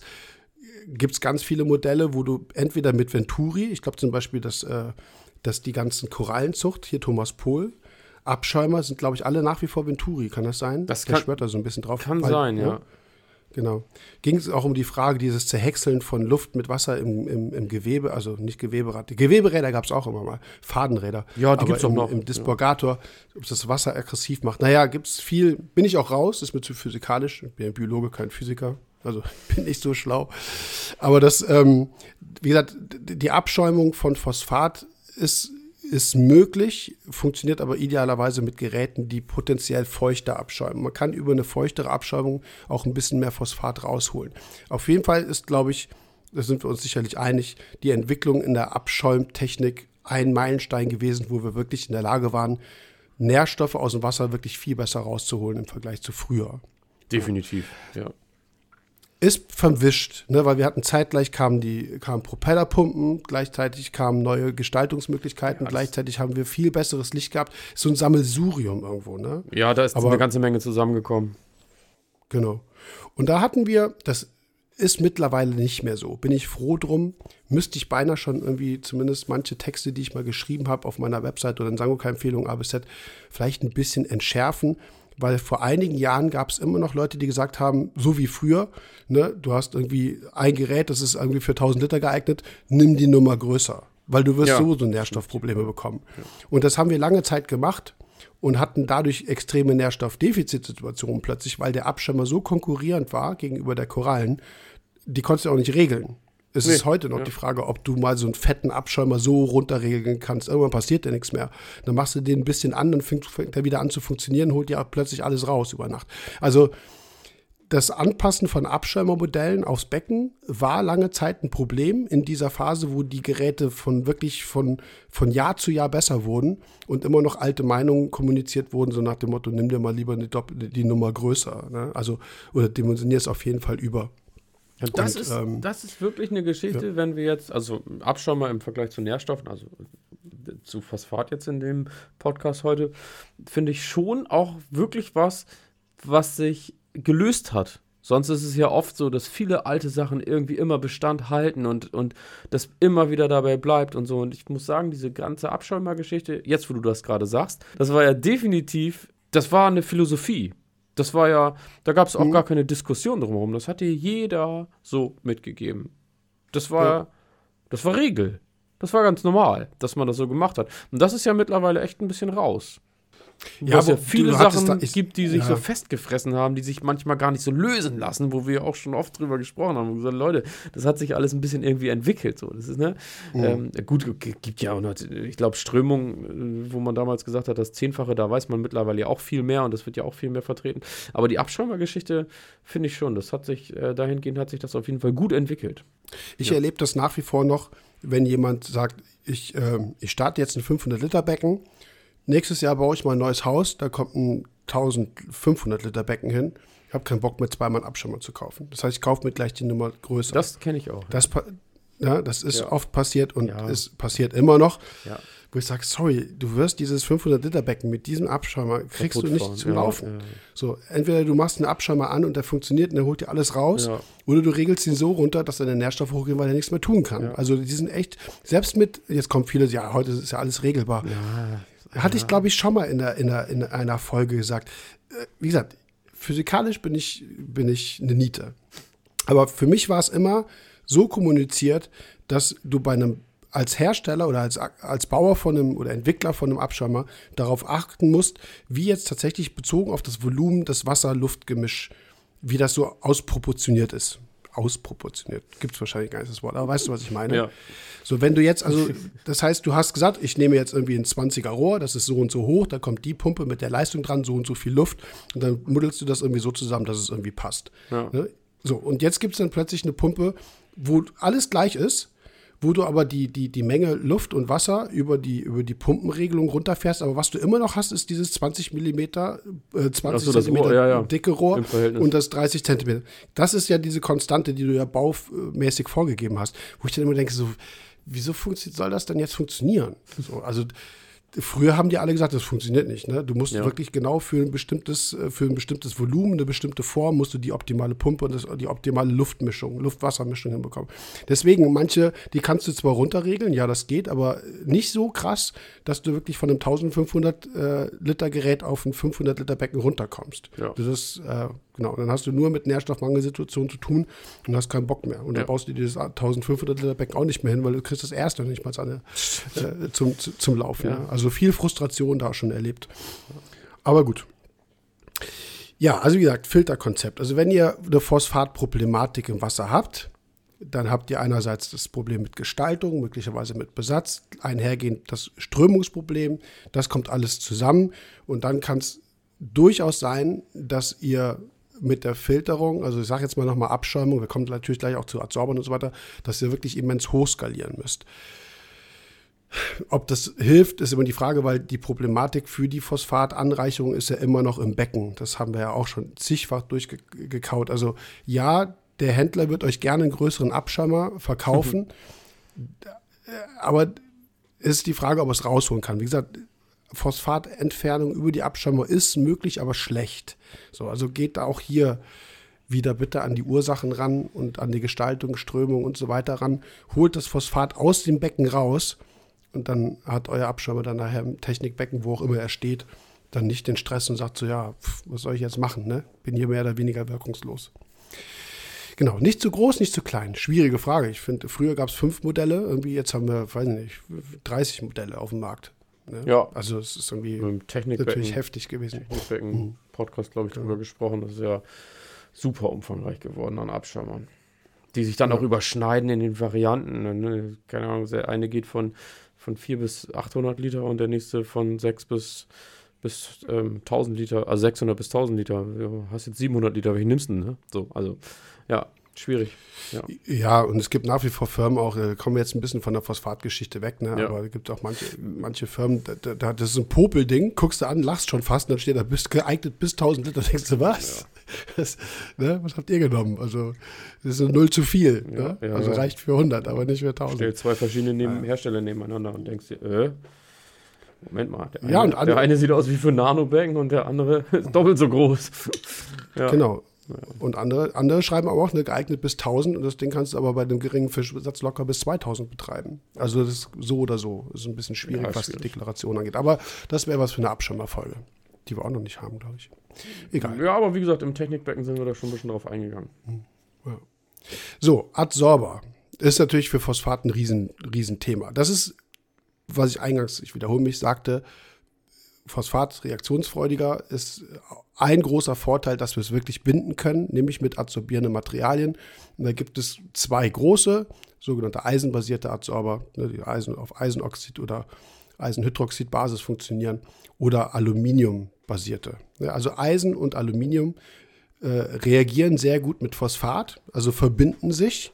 Und das können wir uns zunutze machen, eben mit einem, ich jetzt sage ich wieder, immobilisiert. Das hatten wir ja bei der Kohlenstoffgeschichte beim Biopelletfilter in der, in der in Nitratfolge. Wir haben natürlich das Adsorbermaterial auch immobilisiert oder sozusagen lokalisiert innerhalb von einer Filtereinheit und da passiert diese Phosphatanbindung und durch das Austausch des Materials holen wir es wirklich aus dem Becken raus. Das ist ein großer Vorteil, was mit Nitrat eben halt nicht funktioniert. Ich arbeite, ich frage dich mal, mit welchen Materialien, wenn überhaupt, arbeitest du eher lieber Eisen- oder Alu-basiert? Im Eisen. Diakat B hatten Warum? wir letztens auch irgendwie im Podcast. Äh, warum? Äh, tatsächlich ganz einfach, da liegt eher daran, also ich brauche es schon seit Jahren nicht mehr. Verfügbarkeit war damals besser. Okay. Diakat B gab es in verschiedenen Abstufungen. Äh, Peter hat sich da ja auch Gedanken zu gemacht. Da gab es auch Diagramme zu, dass man auch so ein bisschen einschätzen konnte, okay, wann fängt er an zu ziehen, wie lange hält das vor, wann gibt's was. Da gab es ja, da hat er ja Datenblätter zu rausgegeben. Äh, und da konnte man sich dann ein bisschen besser mit auseinandersetzen als mit dem, mit dem Alu-Adsorber. und da waren eben Alu-mäßig waren zumindest meines Erachtens nicht so viele am Markt. Eisen war immer schnell, Nee, äh, nee. genau, Eisenadsorber waren eigentlich in der Regel auch immer so im Fachgeschäft eher verfügbar. Bei Alu fällt mir jetzt Mhm. irgendwie AL99 ein und ich glaube AK oder so hat auch noch irgendwas am Markt, aber ja. Fauna hatte auch einen, Aquamedic hat auch einen. Ja, wie gesagt, als ich das Material gebraucht habe, war das, Mhm. das ist auch schon wieder irgendwie sieben, acht Jahre her. Ähm, ja, gibt's bestimmt, das will ich gar nicht in Frage stellen, aber in den üblichen Geschäften, wo ich so gewesen bin, war Eisen eigentlich immer greifbar. Ja, ist auch, ja, genau. Ich glaube auch, hier, hier hat Rover mit, das Roverfoss ist auch ein sehr altes Material. Ich glaub. Stimmt, da gab's genau, noch auch so ein bisschen der Klassiker. Geschichten. Ja, Mhm, genau, hat eine, eine richtig, also eine extrem hohe Phosphatbindungsrate. Ich glaube, es, wie gesagt, ist auch oder war Patentschutz, wie auch immer drauf. Ähm, aber das ist so, ja, schon die klassische Sache. Es gab, bevor es die ECP gab, gab es eine elendlange Diskussion darüber, ob jetzt ein alubasierter Adsorber Aluminium ins Wasser abgibt und, oder nicht. So. Also haben sich alle möglichen Leute darüber gestritten. Also auch schlaue Leute. Chemiker, Physiker, alle. So. Ich, ich nicht. ist auch egal. Mit der ECP wissen wir es aber. Ne, du packst ein, also sehe ich sofort der Analyse, wenn einer irgendwie viel Phosphat hat und dann schlägt Aluminium aus oder Lantan kommen wir auch noch gleich zu, dann weiß ich, okay, da ist ein Aluadsorber drin. So, und Aluminium ist in einer höheren Konzentration, ist jetzt schwierig, einen Wert dann zu fassen. Ich sage jetzt mal, spätestens ab 100 Mikrogramm pro Liter für meine Begriffe potenziell kritisch. Also da, da bist du relativ schnell. wenn du einen Adsorber auf Aluminiumbasis einsetzt. Und das ist eine Auswirkung kritischer als zum Beispiel Eisenabrieb oder irgendwas. Weil Eisen ist dahingehend erstmal nicht toxisch. Das Einzige, was Eisen dummerweise machen könnte, wäre, sich auch aus welchen Gründen auch immer im Becken ablagern, auf Abrieb, irgendein Organismus setzt sich drauf und löst sich das Eisen raus und dann hast du, dann hast du Algen. Also Eisen ist neben Phosphat eine wirklich sehr stark Pflanzen, äh, wachsen, also pflanzenwachstumsanregende Substanz, also Nährstoff mhm. halt, ne? Und ähm, aber es ist jetzt nicht unmittelbar toxisch. Aluminium, ich habe hab ja schon mal erzählt, nie rausbekommen, was es jetzt wirklich auf zellulärer, physiologischer Ebene wirklich genau verkehrt macht. Aber Aluminium ist auf jeden Fall kritischer. Also deswegen bin ich kein großer Freund von aluminiumbasierten Adsorbern. Äh, gibt, gibt ja Firmen, wie zum Beispiel auch Triton, du hast das AL99 angesprochen, die das im Wechsel mit eisenbasierten Adsorbern empfehlen. Mhm. Warum auch immer, bin ich jetzt nicht im Thema drin warum die das so machen, aber ich arbeite eigentlich immer am liebsten mit einem eisenbasierten Outsauber. Ich sage jetzt mal so, klinge ich jetzt vielleicht ein bisschen oldschool, da weiß man irgendwie, was man hat und die kann man echt ganz gut abschätzen und du hast diese Aluminiumproblematik eben nicht. Haben Sie nicht gesagt, dass der ähm, Eisenadsorber Aluminium bindet und andersrum? Ja, ja. So ja, dunkel, also dass sie sich gegenseitig so ein bisschen, dass sie so ein bisschen kooperieren, sag ich jetzt mal. Ja, da ging es, glaube ich, auch noch irgendwas mit, mit, Barium. Aber bin ich nicht so drin. Ja, Barium also wäre der Eisen. Aber ich, ich glaube, ja, aber ja, okay. Ja, ja. der Alu-basierte holt ja irgendwie, soll der, ich weiß, das ist jetzt gefährliches ja. Halbwissen, äh, Barium rausnehmen und der Eisen holt ja wieder das Alu raus, wie auch immer. Was ja ein bisschen ja. auch ohnehin, das Material ist ein bisschen tricky. Äh, deswegen bin ich kein Chemiker. Das ist, äh, eigentlich ist, ist die, Eisen ist ein Kation. Ne? Also äh, das, was du das, was du an Phosphatbindung an Eisen hast, ist also diese, ist, ist, ist, die ionische Verbindung zwischen Eisen und dem Anion Phosphat. Warum jetzt eben ein, ein, Material, was eigentlich vor allem kationisch basiert ist, warum es dann auch Kation bindet, das kann nur daran liegen, dass eben halt auch anionische Anteile drin sind, beziehungsweise negativ, äh, sorry, positiv geladene äh, Teilchen entsprechend sind, die, die dann zum Beispiel anders. Negativ geladene Teilchen, die dann auch Kation binden können, weil Aluminium ist ein Kation oder manche Spurenmetalle wie Kupfer, Zink, ne, ist kationisch. Ist, ein, ich finde, Mat das Material zu charakterisieren echt schwierig, was es nachher im Becken tatsächlich tut. Fakt ist aber, sie, also sie ziehen bevorzugt sehr stark zum Beispiel Phosphat. Silikat ist auch noch so ein Thema. Stimmt. Silikat ist auch ein Anion. Das kennen wir auch bei, bei, bei eisenbasierten Adsorbern, dass die auch Silikat ganz gut ziehen. Aluminiumbasierte übrigens allerdings auch. Aber das, wie gesagt, ist ein Material, was jetzt nicht nur eine Sache macht, sondern was sehr komplex arbeitet. Da geht es um Körnung, Kornstrukturen, tatsächlich ja. genaue chemische Zusammensetzung. Und ja, ich glaube, der, der Peter Gilbes hat da sehr viel gemacht, mhm. aber der ist halt auch Chemiker. Ne? So, ja. Ich bin Biologe, ich, ich, ich nehme das halt so zur Kenntnis und nehme das so mit, aber ist halt nicht so mein, mein Gebiet. Aber man kann mit, mit verschiedenen Adsorbern auch verschiedene Sachen machen. Aber ähm, wie gesagt, das Material ist, ist tückischer, sage ich jetzt mal, als man es denkt, weil es eben halt in viele andere Bereiche auch mit, mit rein äh, arbeiten kann. Eine ganz, zum Beispiel auch Gelbstoffe, also eine hohe organische Belastung an also hochmolekularen organischen Molekülen, zum, da gehören Humin oder Fulvinsäuren, also die typischen Gelbstoffe dazu, auch die zieht so ein Adsorber raus. Was wir nämlich auch festgestellt haben, das ist auch ein guter Hinweis, den viele kennen, aber manche vielleicht nicht, habt ihr eine hohe Gelbstoffbelastung, konkurriert Phosphat mit den Gelb Gelbstoffen um die Bindungsoberfläche am Adsorber und es kann sein, dass sich der Adsorber erstmal schön mit Gelbstoffen vollpackt und Phosphat überhaupt nicht anrührt. Das heißt, ihr gebt den Adsorber rein, zwei Tage später ist der Phosphatgehalt genauso gleich wie vorher. Ne? Da gab es dann äh, da, dahingehend gibt es dann immer wiederum auch bei dem Einsatz von einem, äh, von einem Adsorber den Hinweis, arbeitet auf jeden Fall mit, äh, mit, mit Kohle. Ozon funktioniert ähnlich, wobei ich es lieber mit, hatte ich auch schon mal gesagt, Kohle bindet das Material komplett.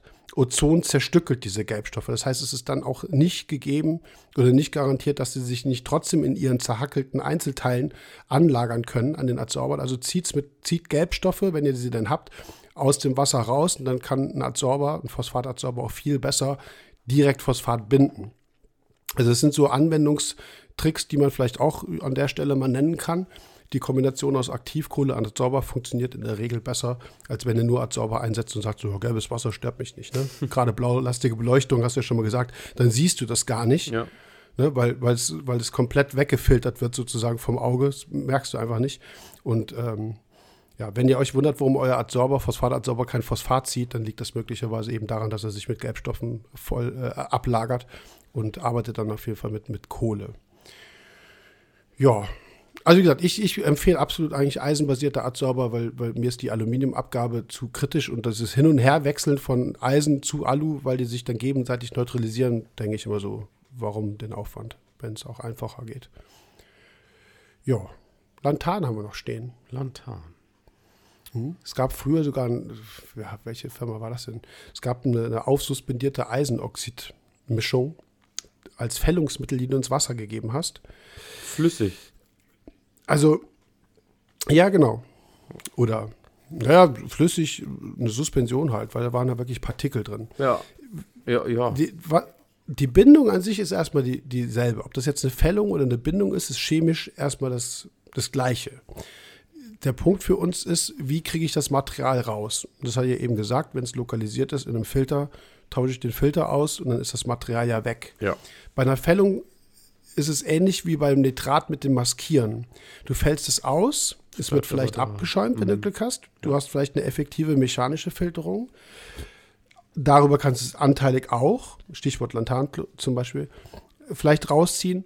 Aber was im Becken bleibt, ist eigentlich immer nur die langfristige Frage, wann kommt es irgendwie wieder in Lösung zurück? Durch Bakterienaktivität, genau. durch Säureeinwirkung, wie auch immer. Wo ja. ist es eigentlich? Also, Wo ist es gebunden, ne? Oder genau. ja. Ja, Fällung ist immer absolut unkontrollierbar irgendwie. Du, du, kannst es, du kannst zwar am Wert vielleicht eine Verbesserung feststellen, du weißt aber wirklich weißt nicht, nicht was. Ist. Genau, ja. genau. Deswegen rate ich. Ich bin auch kein großer Lantan-Freund. Hast du damit Erfahrung? genau. Ja, habe ich. Ähm, ich glaube, ich habe das mal angewendet, als es darum ging, dass es hieß, dass es bei den AEFW helfen soll weil sie da irgendwie auf das ähm, sollte wohl irgendwie oh, gut, auf den Fortpflanzungsdrang, ja, sollte da irgendwie Einfluss drauf haben. Und mhm. da hatte ich ja auch mal eine Zeit lang Probleme mit. Da habe ich das angewendet, aber wirklich ganz, ganz, ganz minimal und habe festgestellt, äh, ja, Phosphatwert war schon, schon heftig. Es geht halt ziemlich fix. Fand ich immer sehr, sehr ähm, heftig. So, weil auch die kleinste Dose schon echt Auswirkungen hatte. Naja, und da, auch da war mir eigentlich schon bewusst, dass man, ja, dass du das irgendwo im Becken hast, aber nicht weißt wo. So, also wenn dein Strömungskonzept nicht gut ist, dann hast du vielleicht irgendwie ein bisschen Probleme an strömungsschwachen Stellen. Ich sag mal, versteckt sich das und die Frage ist, wann kommt es wieder raus? So. Mhm. Und ja. äh, dann kam Thomas Meyer ja damals um die Ecke und hat das auch ausprobiert und hat sich so einen Reaktor gebaut. Und das fand ich eigentlich ganz cool. Also der hat sich quasi nochmal eine, ähm, ich glaube, das war, war so, eine, so eine Säule und da hat er, da hat er quasi Strömung, glaube ich, drin produziert. Und da drin hat er das Lantan dosiert. Und hat dann, er hat, glaube ich, direkt danach nochmal mechanisch gefiltert oder abgeschäumt, dass er sich halt auf jeden Fall sicher sein konnte, ich mache mir meinen kleinen Reaktor und versucht die Prozesse da drin äh, anzukurbeln und alles, was aus diesem Reaktor rauskommt, wird auch gleich dann direkt, ähm, ich sag mal, radikal in den Abschäumer gedrückt, damit ich so wenig wie möglich äh, ähm, in der Wassersäule davon habe. Mhm. Ja. Meinst du jetzt so eine Art, so ein Zentrifugalfilterprinzip? Was die ganzen Call-Leute auch benutzen? Mm, ich weiß. Diese Filtereinheit? Ja, ich glaube eher, was? dass er so eine Nee, zentrifugal nicht. Ich weiß auch nicht, ob, also da müsste ich jetzt lügen, ob er da Strömung drin hatte oder ob er das einfach mit Druck durchgejagt hat. Auf jeden Fall hat er, weil das war so, ich würde jetzt mal fast vermuten, ich habe den nicht gesehen, ich habe das nur, nur mitbekommen, äh, dass es so ein bisschen ähnlich ist wie bei dem äh, Topfilterprinzip von Lars Sebralla, auch mit einer, mit einer ähm, Durchflussregulierung und mhm. äh, mit einem Bypass, wo er dann rein dosiert hat. Wäre das Einzige, was mhm. für mich so ein bisschen logisch wäre. Ja. ja. Also das, die, also grundsätzlich funktioniert das. Ähm, also Lantanchlorid, äh, Lantan bindet sich auch extrem an Phosphat an. Ja. Oder andersrum. Also das, das Feld ist halt ein Fällungsmittel. Ja. Oder Flockungsmittel, wie auch immer man es nennen will. Die, ähm, die Eisengeschichte ist, ist, ist im Prinzip auch das, dasselbe. Die Frage ist halt, wie kriege ich dieses extrem feine Material aus dem Wasser genau. raus? Also wirklich raus, dass es sich nicht ablagert. Ich würde also grundsätzlich wenn man das tut, immer auch in einem Filter arbeiten, wo man also nicht direkt ins Becken kippen. Weil das, das ist das, was, was viele Leute machen. Oh, ich habe gehört, Lantan, irgendwie Lantanchlorid besorge ich mir mal, fällt, kann man Phosphat mit Probleme mit lösen kippe ich ins Becken rein. Alle Experimente, die ich selber früher so gemacht habe, wenn ich in dem Moment, wo ich es absetze, eine Woche später war Phosphat ja. wieder oben. Ja. Das heißt, es löst, löst, sich auch wieder zurück. Da gab es auch eine Menge Leute, ähnlich wie bei dieser Aluminiumgeschichte mit dem Aluminiumadsorbern, die sagten so, nee, es löst sich im Meerwasser nicht, pH-Wert zu hoch, wie auch immer. Ja, im freien Wasser ist der pH-Wert vielleicht zu hoch, aber im Sediment ist es wiederum nicht so hoch. Wie gesagt, Bakterium gibt ja. Säure ab, um Nährstoffe zu rekrutieren, dann hast du Lanthanphosphat, dann macht das einmal Puff, dann löst sich das, dann ist es wie in einer Wassersäule. Rolle. Also das, das ist auf jeden Fall äh, reversibel. Es gab mal früher, ich weiß nicht, wer das war. Es gab mal jemanden, der hat das über Filterschwämme gemacht. Das war aber auch noch die Zeit, über die wir auch schon gesprochen haben, wo die kompletten äh, Überlaufschächte voll waren mit, mit Filterschwämmen.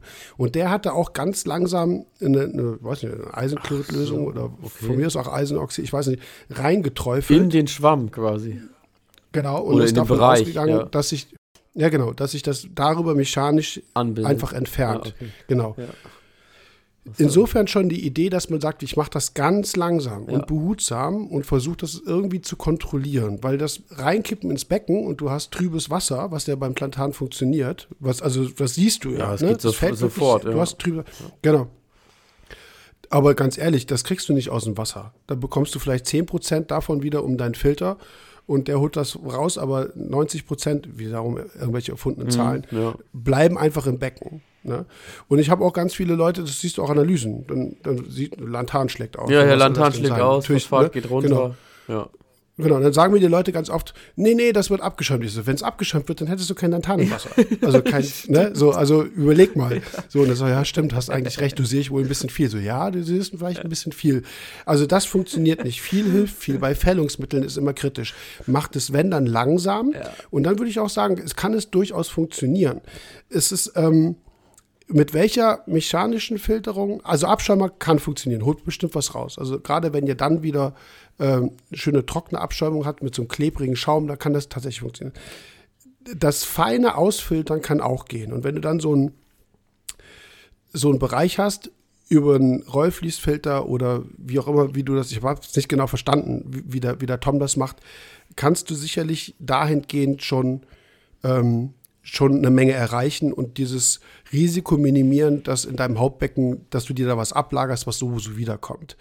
Weil in dem Moment, du hast dieses Beispiel, also ich kenne das so, die Idee war, was bei diesen Convolutriloba, bei den freilebenden Strudelwürmern, diesen kleinen orangen, braunen, roten, Ach, ja, ja, bei denen, ne, bei denen hat man das ja gesehen. genannt, ja. Tubelarien, ja. ja, ganz genau. Zum Beispiel sind, ja, ist auch egal. Und dann hat er, dann kam natürlich jemand so, wenn das bei denen funktioniert, bestimmt bei dem, bei dem Acropora-Strudelwürmern auch. Aber hat's nie. Nee, es hat nie funktioniert. Ja. Ne? So. Aber wie gesagt, ursprünglich ging es um diese Convolutriloba-Arten, die ja. da aber ganz ehrlich, wenn Leute sagen, Lantan ist nicht gefährlich, dann frage ich mich, warum stirbt dann so ein Viech dran? Wir freuen uns vielleicht, weil wir sagen, so, jetzt bin ich dir auch los. Aber ja. du kannst ja nicht ausschließen, dass es auf alle möglichen anderen Organismen, inklusive Korallen, Bakterien, was auch immer, nicht eben halt auch einen negativen Einfluss hat. Deswegen, so, so unkritisch sehe ich das halt nicht, sondern ich denke schon, wenn du es anwendest, mach es absolut kontrolliert und kippst nicht einfach ins Wasser, weil du nicht weißt, was es für Auswirkungen aufs ganze Becken hat. Vor allem auf lange Dauer. Ne? So, und angenommen, es funktioniert. Also wie gesagt, ich will das gar nicht in Frage stellen. Wenn du ganz akribisch arbeitest, dir viel Gedanken machst, ein Filterkonzept entwickelst, wo du das rauskriegen, rausfiltern kannst, alles gut, alles gut, kann man tun. Der Punkt ist nur, und das, das hatte Problem ich jetzt auch. Bleibt das gleiche. Im, ja, das Problem bleibt das gleiche. Nee, aber ich wollte auf was anderes hinaus. Ich hatte das beim Beispiel Denitrifikationsfilter.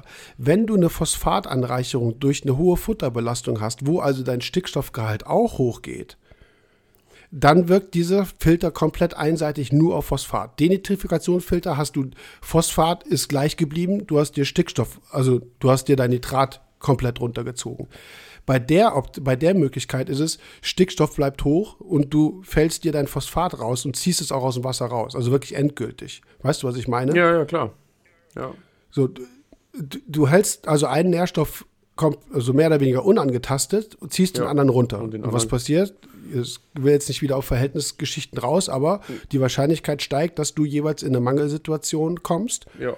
Weil, der, weil auf der anderen Seite dieser Überschuss ist. Ne? Du erzeugst diese Dis Diskrepanz. Wenn ihr also irgendwo eine Nitrat- und eine Phosphatbelastung hast, habt, das gilt natürlich für Adsorber auch so. Dadurch, dass wir Phosphat adsorbieren können, also abbinden können, ist die Problematik gleich. Ich will nur darauf hinaus, es ist keine, ich sage immer in letzter Zeit eierlegende Wollmilchsau. Es ist nicht das Wundermittel, was jetzt plötzlich irgendwie auf dem Markt ist oder was, was jemand gefunden hat und alle Probleme sind gelöst. Nee, ihr müsst auch natürlich auf euren gesamten Nährstoffhaushalt gucken und, und die Frage bleibt immer die gleiche. Warum sind die Werte überhaupt so hoch? Ja, wo kommt's ja, her? So. Habt ihr eine Phosphatbelastung im Ausgangswasser? Euer Nitratgehalt ist völlig normal dann könnt ihr gerne von mir aus mit einem Adsorber einfach das stumpf rausziehen. Ihr bringt das Phosphatniveau wieder auf das gleiche Niveau wie Stickstoff, alles okay. Ne? Aber da geht es um die Beurteilung von, von diesem jeweiligen Zustand, von der Gesamtsituation. Und in dem Moment, wo ich immer nur sukzessive einen Teil rausziehe und den anderen gar nicht berühre, methodisch, kann das zu Problemen führen. Deswegen müsst ihr immer ein bisschen aufpassen, was ihr da macht und was ihr tut. Einen Wert senken, ja, ist dann das Erfolgserlebnis, aber der andere Wert ist ja immer noch, noch da. Ne? Also in dem Falle zu viel Stickstoff, zu viel Nitrat. Ja. Ja. Ich habe jetzt nochmal mechanische Filterung reingeschrieben. Haben wir ja, das haben wir auch schon tausendmal besprochen, aber ist natürlich auch noch eine Möglichkeit, irgendwie den, den Phosphatwert runterzukriegen. Gerade auch zu viel, kann, finde ich, ist auch immer noch mal so ein Thema. Also zu viel mechanisch filtern kann ja auch durchaus mal vorkommen, dass man, dass man da eben zu viel macht durch, ähm, ja, Rollermat, ja, genau. ähm, die Vorfilterung über Watte, ich nenne das ja immer Vorfiltern. Oder eben auch, und das, das finde ich, oder habe ich festgestellt, so über die Zeit, ähm, da kommen wir auch wieder dazu, ja klar, ne, ich habe einen hohen Phosphatwert. Was machen die Leute? Ähm, installieren sich die Powerfilter. Die sind ja über das DSR-System ziemlich bekannt geworden. Das heißt einfach, ich nehme mir eine, eine Powerhead zum Beispiel und nimm, baue unten den Korb ab oder das, nimm das Ansaugrohr und wickel da Watte rum in verschiedene ähm, also mehrere Lagen und die setzt sich nach und nach eben zu und wird immer feiner, immer feiner, immer feiner. Und es hat natürlich den Vorteil, das Wasser wird, das wird super klar, aber ihr ähm, zieht euch natürlich auch eben alles damit raus. So ähm, hat mit äh, Phosphat wird klappt in der Regel sehr gut, wenn die dementsprechend dimensioniert sind. Aber auch da genau das gleiche Problem. Ähm, die Ursache ist damit eben nicht behoben. Ne? Also fällt der Filter irgendwann ja. wieder raus, steigt der Phosphatfilter wieder. Hm, ja. ja, auf das System gehe ich jetzt mal nicht ein. Ich kenne mich auch zugegeben zu schlecht aus. Ist auch egal. Ja. Aber das, ich glaube, so wie ich das verstanden habe, arbeiten die tatsächlich mit, diesem, mit der Phosphatfällung. Ist das richtig? Nee, ähm, nee. Die binden halt einfach alles, was im Wasser vorherrscht, so. Aber haben die nicht ein Phosphatfellmittel? Nee. Das ist einfach nur nee. Watte um das, also du, das du, nimmst ein Powerhead, ja. also, oder du kannst auch mhm. einfach eine Rückförderpumpe nehmen, ist ganz egal was, das kannst du auch, kannst auch, du kannst es sogar an der Rückförderpumpe installieren, nimmst dir ein PVC-Rohr, was äh, an der Ansaugseite passt, schließt das auf der einen Seite, schlitzt das ein oder bohrst Löcher rein und wickelst einfach nur Watte rum. Mhm. Das war's. Ja, und was zieht das dann? Also, wie gesagt, ich kenne mich mit dem System nicht so aus. Ich habe das, glaube ich, auch dann falsch verstanden oder wie auch immer. Vielleicht kann mich dazu nicht äußern, weil ich es halt wirklich nicht, nicht faktisch äh, genau kenne. Aber das ist ja der Punkt. Dann hast du halt so einen massiv zugesetzten ähm, äh, massiv zugesetzte Filterwatte, die biologisch aktiv wird. Ja, die musst du regelmäßig reinigen, ne? Das ist genau mhm. das gleiche, wie wir das bei, der, bei dem Vorfilter ge gesagt haben. Klar, wenn der zu lange mhm. drin sitzt, dann. Aber der setzt sich ziemlich schnell zu, da kannst du den Tag über bei zugucken. Mhm. Ja, bindet ja, dir halt klar, das, alles das an Stoffen und dann musst du das natürlich sofort wieder. Ich weiß gar mhm. nicht, wie hoch der Intervall ist. Müsste ich jetzt auch mal gucken. Ja. Aber ähm, so mit den Leuten, mit denen ich gesprochen habe, die Phosphatprobleme hatten, die die eingesetzt haben, die Filter, ähm, die haben dann eben alle ein, zwei Tage diese Watte durchgetauscht und äh, dann geht das mhm. ziemlich fix. Also dann knallst du dir deinen dein Wert schon ziemlich gut nach unten. Ne?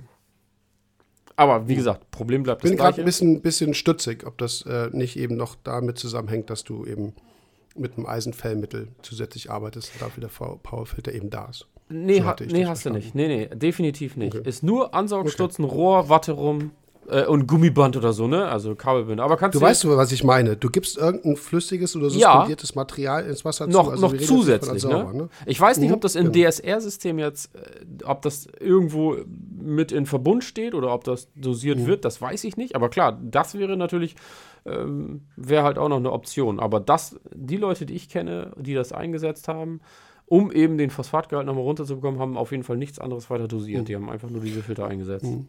Okay. So wie das, ähm, so wie das nämlich, was ich beschrieben habe, diese eine Firma früher, ich weiß nicht mehr, welche das war, dieses Fellmittel hatte. Klar, da stand natürlich auch Fett auf der, auf der Verpackung drauf, ne, dass du auf jeden Fall mechanisch filtern musst. Ja, ja. Und klar, das damals, ja die Power, hatte, damals hatte sowieso jeder einen Powerfilter irgendwo, ne? So. Und irgendwann hatten wir ja keine Lust mehr, die sauber zu machen, haben sie einfach rausgepackt. Ja. So, und dann, je nach Standzeit, hast du, hast du ja schnell auch den umgekehrten Fall, dass du eben biologisch die Aktivität drin hast, die du nicht willst und du, du hast, du fütterst aber deine Fische und hast die Futterreste da drin, die werden biologisch zerlegt, am nächsten Tag hast du Nitrat und Phosphat im Wasser. Richtig, genau. Also das, das ist halt das, das Problem bei der mechanischen Filterung, die, die du halt nicht kontrollierst oder ja. nicht wartest und tauscht, dass du das Problem schnell hast. Und da, früher keiner Lust mehr hatte, nach, keine Ahnung, 30 Jahren Powerfilter-Einsatz, diese Dinger ständig sauber zu machen, weil es auch immer, weil es immer nasse Hände gab, ne? rumgetropft und hier. Irgendwann hat er dann gesagt, komm, wir schmeißen die Dinge einfach raus und dann war gut. Aber die Powerfilter von früher waren doch eher, da war noch eine Kartusche unten drunter und da waren dann mhm. Materialien drin. Ja, genau. Und das ist ja, wie gesagt. Ja, da war halt auch Filterwatte drin. Also da ja. gab es diese fertigen Dinger. Äh, irgendwann waren die Dinger zu teuer, was auch immer, hast einfach Wasser reingestopft. Ne? Und dann hat es das halt durchgezogen. Ja? Und dann hat man durchaus auch eben halt so Schlitzrohre rangebaut. Also dass, dass das ein bisschen gleichmäßiger angesaugt wird. Ja. Das hatten wir früher schon auch. Ja, würde ich mal sagen, ist so das verfeinerte Prinzip und optimiert. Und diese Powerfilter mhm. von heute, die sind auch sehr groß dimensioniert. Also die, die, mhm. die Pumpen machen dann irgendwie, ich sag jetzt mal, dreieinhalbtausend Liter oder so. Also das, ja, ja das ist dann heftig. Ne? Was, ne? naja, genau. Wenn du das dann hochskalierst, klar, von der, von der Leistung, dann hast du natürlich auch die entsprechende Wirkung. Ja. ja. Hast halt so einen Klotz im Becken hängen. Hast so einen Klotz ja, im Becken oder eben im Becken optimalerweise. Das hat man auch gemerkt. Im Becken, äh, finde ich, haben die immer noch mal ein bisschen mehr Wirken als, Wirkung als im, Filter, ja, absolut, im, genau. im Filterbecken. Weil sie da halt, genau, das beste Beispiel, finde ich, sind Kot- und Futterreste. Ne? Das siehst du richtig, wie mhm. die das einfach ansaugen und dann musst du es nächsten Tag sauber machen und dann das ist weg. Ne? Also ja. das, der Teil, der Teil, der sonst gegebenenfalls sich in der Wassersäule bewegen würde, irgendwo hier Strömungskonzept, ähm, sich irgendwo ablegen würde, der hängt dann da dran, der mhm. haftet da dran. Ne? Ja. Okay. So, dann wäre der nächste Punkt Beleuchtung. Einfluss der Beleuchtung auf äh, Phosphat oder welche Zusammenhänge das auch immer gibt. Und ich finde, ein prominentes Beispiel ist äh, das, was ist diese Dinoflagellaten-Problematik, wo die meisten Leute auch sehen, dass sie gleichzeitig Phosphat nicht nachweisbar haben. Ich bin ja ein Befürworter, was heißt Befürworter, das ist verkehrt. Also ich, ich ich äh, argumentiere ganz oft oder, oder erkläre ganz oft, dass die, dass die meisten Dinoflagellaten-Probleme, die wir haben, daher kommen, dass bestimmte Korallen Zooxanthellen rauswerfen durch Strahlungsstress, also durch oxidativen Stress, die sich dann außerhalb ihres Wirts begeißeln und munter vermehren können. Da geht es auch um eine mixotrophe Ernährung, dass die sich eben halt auch noch von, von Einzellern, wie zum Beispiel Bakterien oder was auch immer, ernähren können. Also so gesehen nicht nur photosynthetisch aktiv sondern, sind, sondern auch noch sich heterotroph ernähren können. Die haben so ein bisschen freies Spiel. So, und gleichzeitig hast du durch, diesen, durch diese sehr starke aggressive Beleuchtung auch einen sehr hohen Phosphatentzug dadurch, dass viele Prozesse gerade im Strahlungsstressbereich auch viel Phosphat brauchen. Also dann ist halt immer die Frage, was ist jetzt primär schuld? Für mich ist primär immer die Beleuchtungseinstellung schuld. Gleichzeitig fährst du solche Becken aber auch schnell in diese Phosphatdefizitsituation rein. So, und das ist sozusagen das, das nächste Problem. Und den Zusammenhang, glaube ich, darzustellen zwischen Phosphat und, und Dinoflagellaten ist so das, was uns in den letzten Jahren am häufigsten irgendwo, äh, was am häufigsten passiert. Klar, je höher deine Beleuchtungsintensität ist, desto höher ist generell potenziell die Wachstumsrate möglicherweise oder du hast entsprechende Strahlungsabwehrmechanismen, die auch sehr nährstoffintensiv sind und dementsprechend fährst du sozusagen das System mit der Beleuchtung gleichzeitig im Nährstoffbereich auch nach oben. Und das musst du versorgen. Wenn du es nicht tust, bekommst du eine Nährstoffmangelsituation, Koralle stirbt im schlechtesten Falle. Ne? Ist, ja irgendwie, ist ja irgendwie einleuchtend.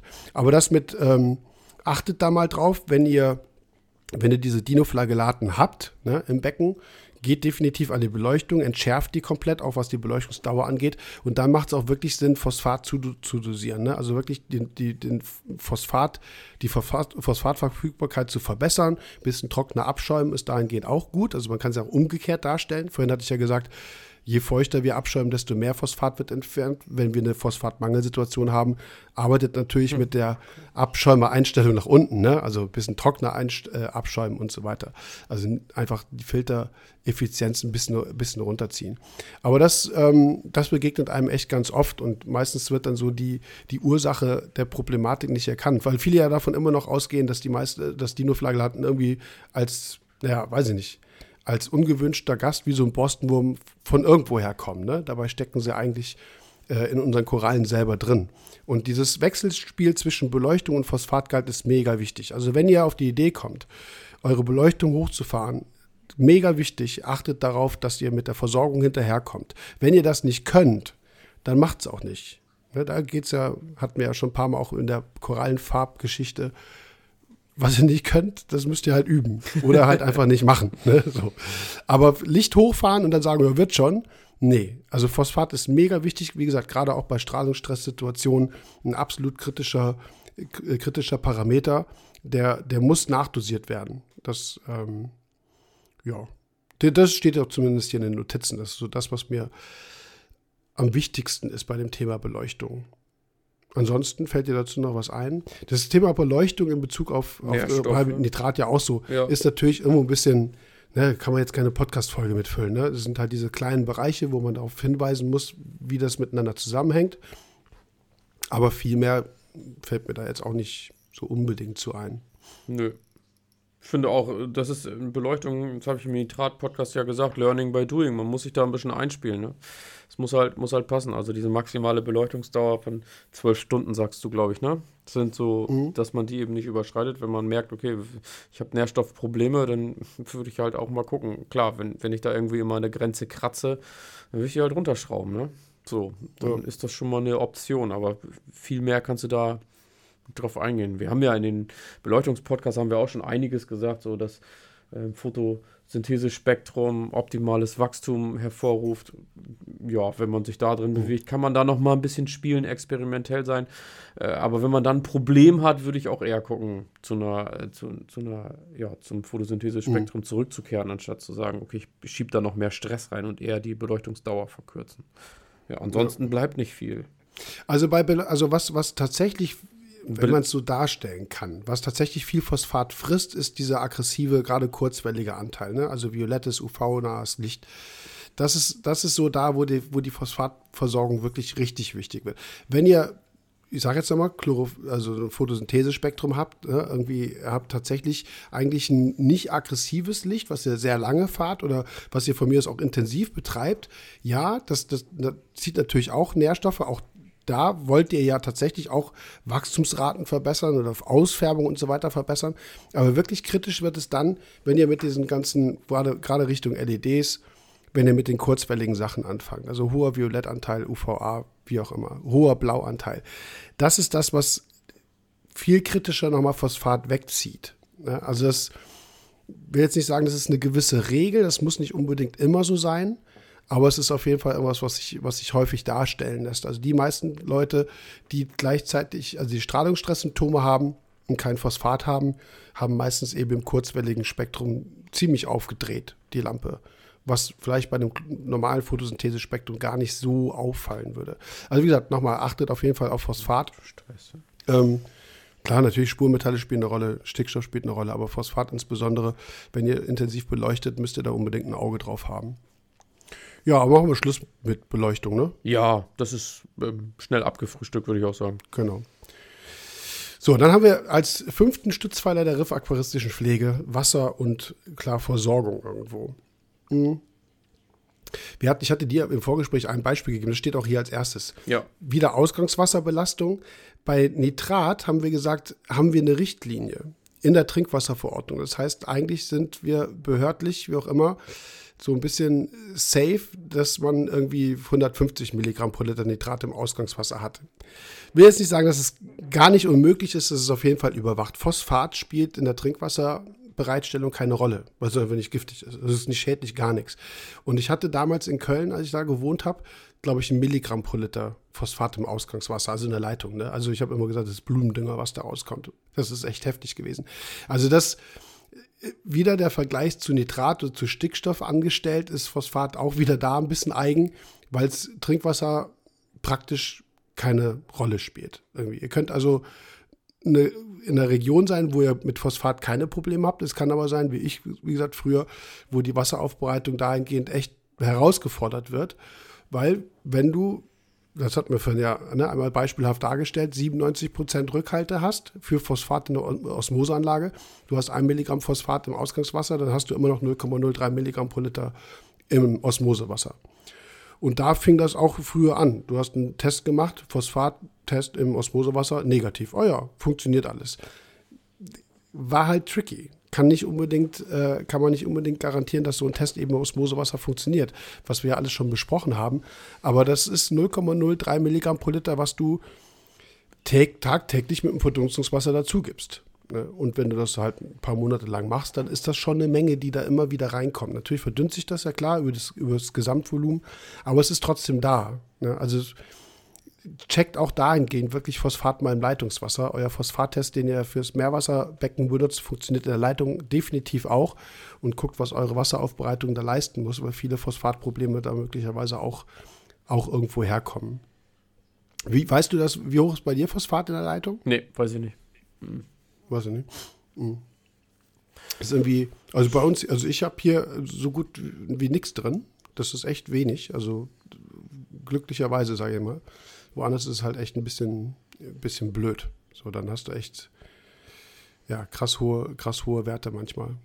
Also das ansonsten, wie gesagt, das ist der, der, ähm, äh, das Kapitel, was wir auch sehr ausgiebig in der Nitratfolge behandelt haben. Also das war jetzt dann Teil 2. Also das, was heute sozusagen hochgeladen wurde. Vorhin.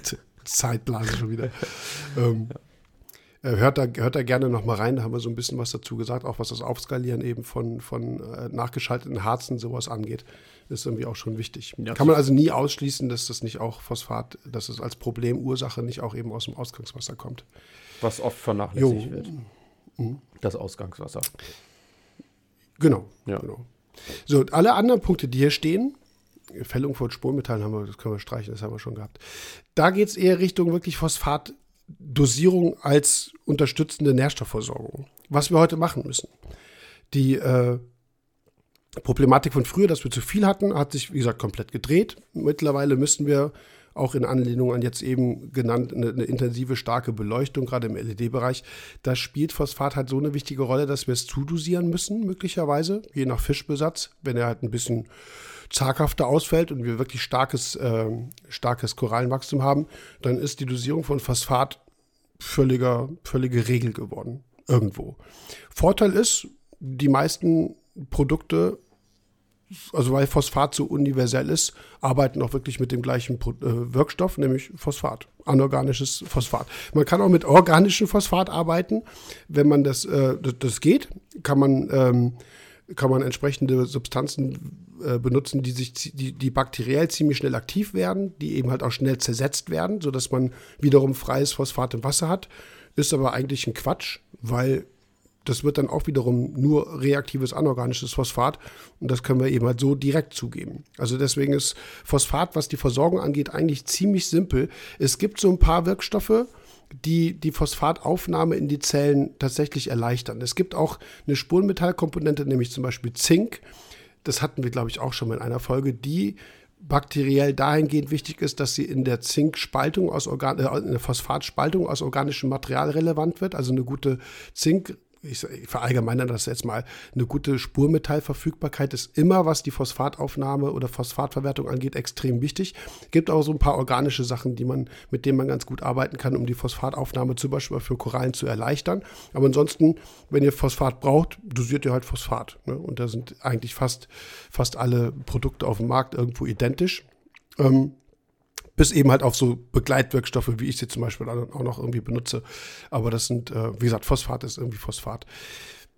Jetzt hatten wir vorhin das schon mit dem ausgefällten Phosphat, zum Beispiel im Boden, ne, wo man sagt, hier rühren wir den Boden um, da kommt auf jeden Fall Phosphat raus. Du kennst bestimmt auch die, die allseits oft gepostete Empfehlung, fütter einfach mehr, ne? Hau mal, hau mal Frostfutter unausgewaschen ins Becken. Ja, der Klassiker. Und das ja, ja, genau. finde ich ziemlich ausgewaschen. gruselig. Ich, ja, ja, genau, das finde ich auch Äh, das, das würde ich gerne streichen und das ist auch so ein Mythos, der sich da irgendwie festgebissen hat, wo wenig Input hinter sitzt. Schrecklich. Ja, also wir haben, wir haben das früher tatsächlich so gemacht. Ja, das machen ja jetzt auch noch ne? viele. Ja, ja, ja, genau. Ja, und wird ja weil, immer noch empfohlen. Man, ja. mh, genau. Also der, der Nachteil ist folgendes. Also wenn du Frostfutter nicht auswäscht, hast du möglicherweise noch andere Schadstoffe drin.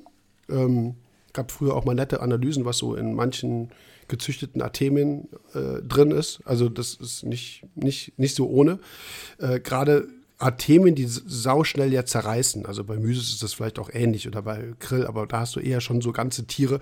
Manchmal machst du ja Myse, äh, Artemia-Packung auf und dann, dann siehst du nur noch Zellfragmente. Ne? Das ist alles Schrott, was nicht ins Becken soll. Also das, da, da geht es wirklich um, um, um, um Zellfragmente, die nur Mulm aufbauen. Deswegen, ihr könnt gerne von mir aus mehr füttern, wenn eure Fische das auch alles fressen. Ja.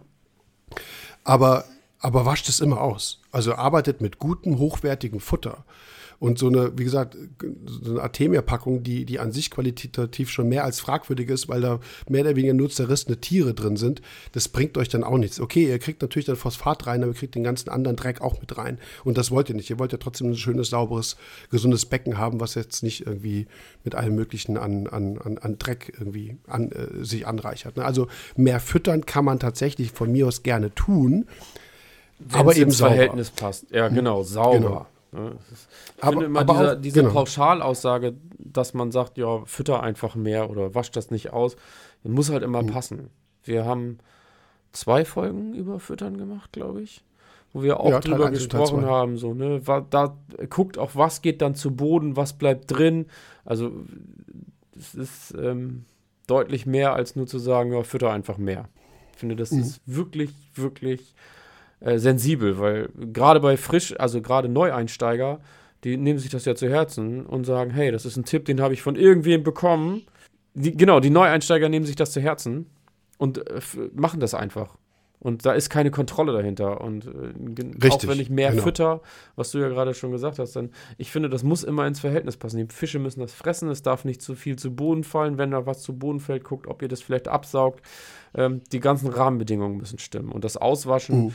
ich habe damals, glaube ich, gesagt, es gibt auch mal so Artemien, wo früher waren da noch so Äste mit drin. Da habe ich schon gesagt, da hast du noch einen halben Baum mit im, im Aquarium. Das will ja auch kein Mensch. Also diese ganzen Beistoffe, die da noch drin sind, guckt, dass ihr die rauskriegt.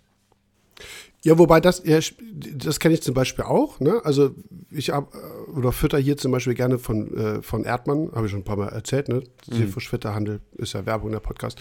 Ähm, das sind, das sind Nordseemüses, die sind tatsächlich, die sind ja, die sind tatsächlich ja gefangen. Also da, da kann es mal sein, dass da irgendwie so ein bisschen irgendwas, äh, was pflanzliches so dabei ist. Das finde ich jetzt nicht so schlimm, weil das mhm. ist, das ist natürlich, das ist okay, das macht auch nichts Schlimmes.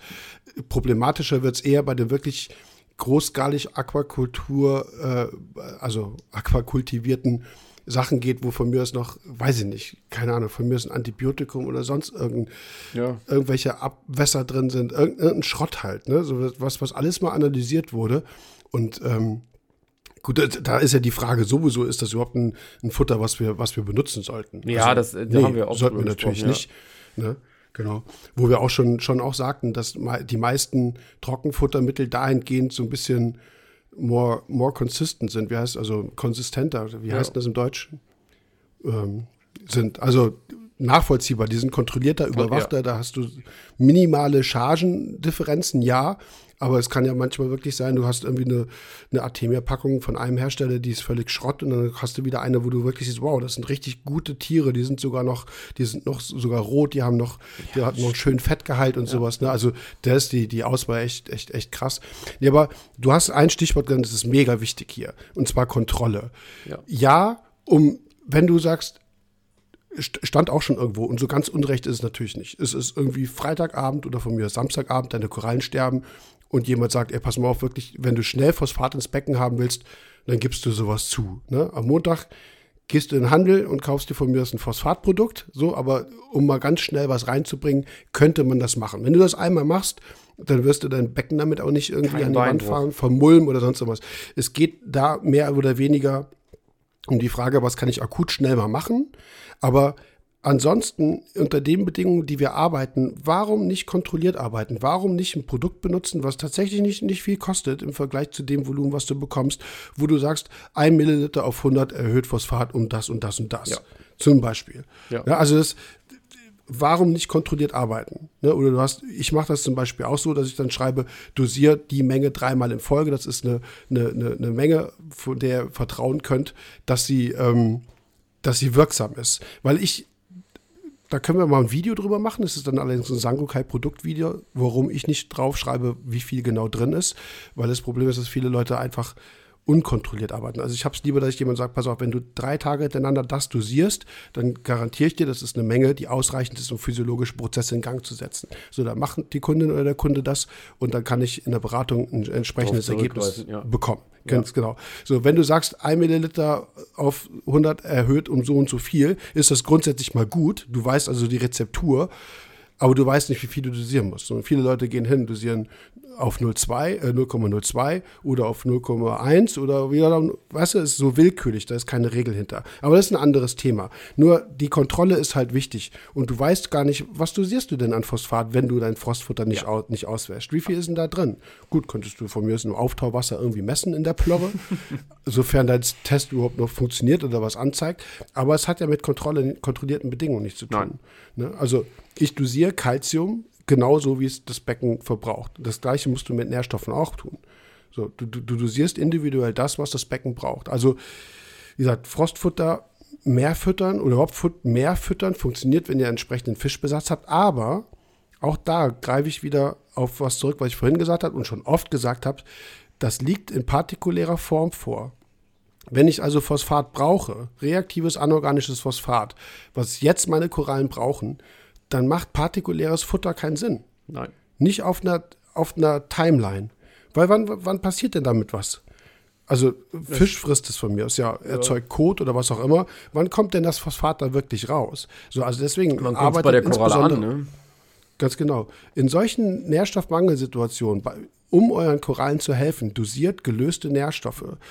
Futter enthält die Nährstoffe, aber eben halt nicht in der verf sofort verfügbaren Form. Und was damit passiert, könnt ihr nicht abschätzen. Gerade eben halt in, im, im, im, Zeitraum nicht. Und deswegen sind diese Empfehlungen, hau mal irgendwie ordentlich Frostfutter rein, so ein bisschen, bisschen schwierig. So. Ich will jetzt nicht sagen, dass das so eine stumpfe Empfehlung ist, aber irgendwie schon. Ich finde, da ist, das ist nicht so 100% durchdacht. Die Idee, jemandem zu helfen, ist natürlich da, die ist auch grundsätzlich gut. Aber es ist halt nicht kontrollierbar. Und nee. da denke ich, wir können es einfach kontrollieren, also sollten wir es auch kontrollieren. Das kann ich auch nur darauf verweisen. Haben wir im Nitrat-Podcast nicht gesagt, aber dass man auf jeden Fall immer ein Produkt da hat zu Hause.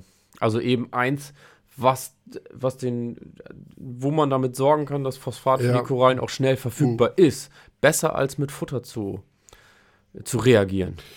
Ja, würde ich dir auch recht geben. Ich meine, es geht jetzt nicht darum, dass man gerade im Versorgungssektor irgendwie möglichst jedes Produkt an Mann oder an die Frau bringt. Hm. Ja, also das, da, da, da will ich mich auch so ein bisschen von distanzieren. Es gibt halt einfach nur Dinge, ja, du hast irgendwie seit, seit zwei Jahren irgendwie eher mit Nährstoffdefizitsituationen zu tun.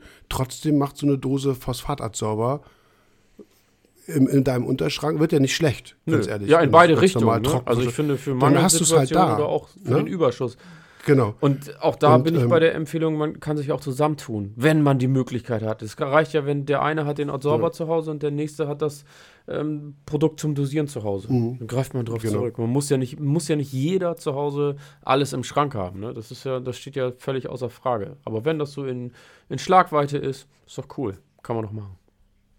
Absolut. Besser als das Futter. Wenn, hm, genau. Also wie gesagt, in so einer wirklichen Phosphatmangelsituation dosiert gelöstes anorganisches Phosphat, was sofort verfügbar wird. Wenn man einen ausgeglichenen oder wenn man einen guten Fisch- und Korallenbesatz hat, der, äh, wo man sagt, ich, ich will jetzt über die Fütterung Einfluss auf die Nährstoffzusammensetzung nehmen. Das hatten wir auch in der Futterfolge, war das Futterfolge? Wo wir diesen Proteingehalt angesprochen Ja, haben in verschiedenen Futterfolge, Flockenfuttersorten. Was ja auch echt ganz spannend ist. Ne? Du hast irgendwie ein Flockenfutter, wo irgendwie oder in den, in, den, in den Pellets, wo 20% Protein drin waren, und dann hast du in den Formula One Flakes, ich will jetzt nichts Verkehrtes sagen, 50, 60 drin. Ja. Das kannst du natürlich auch so machen. Ich arbeite super gerne mit Lobstereier, die einen recht hohen Phosphatgehalt zum Beispiel auch haben. Ne? Also wo du fressen, frisst jeder Fisch gerne. Also selbst große Fische haben Bock, sich das rauszupicken. Warum auch immer. Bin ja echt gespannt. Nie gefüttert. Und jetzt hab ich mal Kaviar oder irgendwas. Oder so. nee, jetzt hast du welche da Ja, seit ja. heute. Äh, nee, probier mal, die gehen ja alle drauf ab. Und es ist irgendwas, es ist was Kleines, es ist nachvollziehbar, was es ist. Es wird super gerne gefressen und es hat, äh, es hat durchaus eben einen recht hohen Phosphatgehalt, wo du in so einer Situation über das Verfüttern von so einer Futtersorte was erreichen kannst langfristig, wo es sich eben halt ein bisschen besser ausbalanciert. Äh, Umgekehrt natürlich genauso. Wenn ich eben dauerhaft zu viel Phosphat habe, versuche ich natürlich den Phosphatgehalt im Futter irgendwie zu senken. Ja. Das heißt, ich suche mir Futtermittel aus, wo er niedriger ist. Also da kann man natürlich gerne mit spielen. Das gehört natürlich alles in dieses Kapitel hier rein und ist auch absolut richtig. Nur ähm, auch das hat ja was mit Kontrolle und mit Gedankenmachen zu tun. Und darum geht es mir halt. Ja. Ne? Also es gibt tatsächlich durchaus gute Frostfuttersorten, insbesondere Frostfutter, wo gut Phosphat drin ist und Lobstereier gehören zum Beispiel dazu. Ähm, euer Becken jetzt irgendwie mit, mit, äh, mit atlantischem Grill voll zu pumpen, ne? so, so eine zwei, Meter, zwei äh, Zentimeter Garnele, die da vor sich hin gammelt, das bringt halt nicht viel. Ne? So, das, das, das meine ich eben halt damit nicht. Da ist zwar auch viel Phosphat drin, aber ihr braucht Tiere, die das auch fressen, verarbeiten können, zerkleinern können und wirklich dann in Umlauf bringen können. Darum geht's. Dieses in Umlauf bringen, glaube ich, ist ein ganz guter Begriff. Und äh, irgendwas einfach nur stumpf ins Becken kippen und da gammelt's vor sich hin, das, äh, das bringt nichts. Braucht keiner. Jo, zwei Stunden 15. Wenn das tiefe Einatmen von Jörg kommt, dann könnt ihr euch eigentlich darauf einstellen, wir sind bald fertig. ja, das war Regel. das Podcast-Stündchen, das Reefers Podcast-Stündchen. ja, genau. Werden wohl zwei Teile Ja, aber- draus, wa? Nö. Nö, wir machen zwei Nee. Stunden. Das passt schon. Wir müssen zusammenschneiden. Genau. Und dann, dann passt das. Ja, lass uns mal, lass, wir haben dich ja vorhin mit überfallen. Wir ma, lass uns mal eine Kohlenstoff äh, Find ich passt, Folge das machen. passt auch ganz gut zusammen. Und dann haben wir das Trio. Genau. Genau, weil wir auch mit Redfield auch dieses 106 Kohlenstoff zu 16 Stickstoff zu 1 Phosphor hatten. Da gehört Kohlenstoff mit dazu. Und Kohlenstoff im Sinne von anorganischem und organischem Kohlenstoff, da wird es dann auch, ne, anorganischer Kohlenstoff ist vor allem das, was im Kalkhaushalt relevant wird, sprich Carbonat.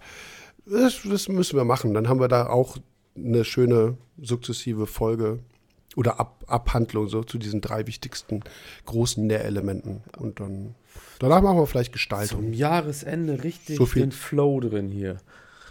Ja, voll gut. Ja, mal gucken. Hier auf den Freitag Ja. diese Woche noch durchgezogen. Wir sind in Vorlauf. Boah, krass, wir haben Themen ohne Ende, was ich niemals gedacht hätte, bin ich ganz ehrlich. Jetzt, was, haben wir gesagt? Folge 44, 45, wo sind wir gerade? Du wusstest 45. 45 und immer noch Themen, die, ja, mega, geil. Bald ein Jahr geschafft, ne? Heftig. Dann, danach weiß ich jetzt aber nicht, was wir machen. Also nach Gestaltung. Jetzt zwei sind doch schon vorbereitet. Ja, stimmt. Was hattest du denn noch? Lichtmessen. Lichtmessen, Oh. Gestaltung. Ja, nicht so viel teasern. Kannst du ja Das, rausschneiden. das reicht jetzt. okay. So. So, mein lieber Dominik, dann ein schönes Wochenende euch. ja, Dito, ne? Mhm. Freitag ist ganz komisch irgendwie. Komisch, muss ne? morgen nicht arbeiten. Alles gut. Ja. Ja. Danke fürs Gespräch. Ja, Ihr, vielen Dank fürs Zuhören, wie immer. Und äh, genießt das Wochenende. Es wird ja wieder ein Podcast werden, der wahrscheinlich freitags rauskommt. auf jeden Fall, Freunde. Und? ja. Ich schreibe immer Happy Reefing. ja. Ja. Dann, sagen, dann sagen wir das jetzt zum Schluss auch immer. Nee, das kann man nur schreiben. Achso, Das kann man, das kann man nur schreiben. gesprochen komisch. Ja. Ja, viel Spaß euch mit dem Okay. Podcast oder hoffentlich gehabt zu haben. Bis zum nächsten Mal von meiner Seite. Von meiner auch. Bis dann. Ciao. Macht's gut. Ciao, ciao.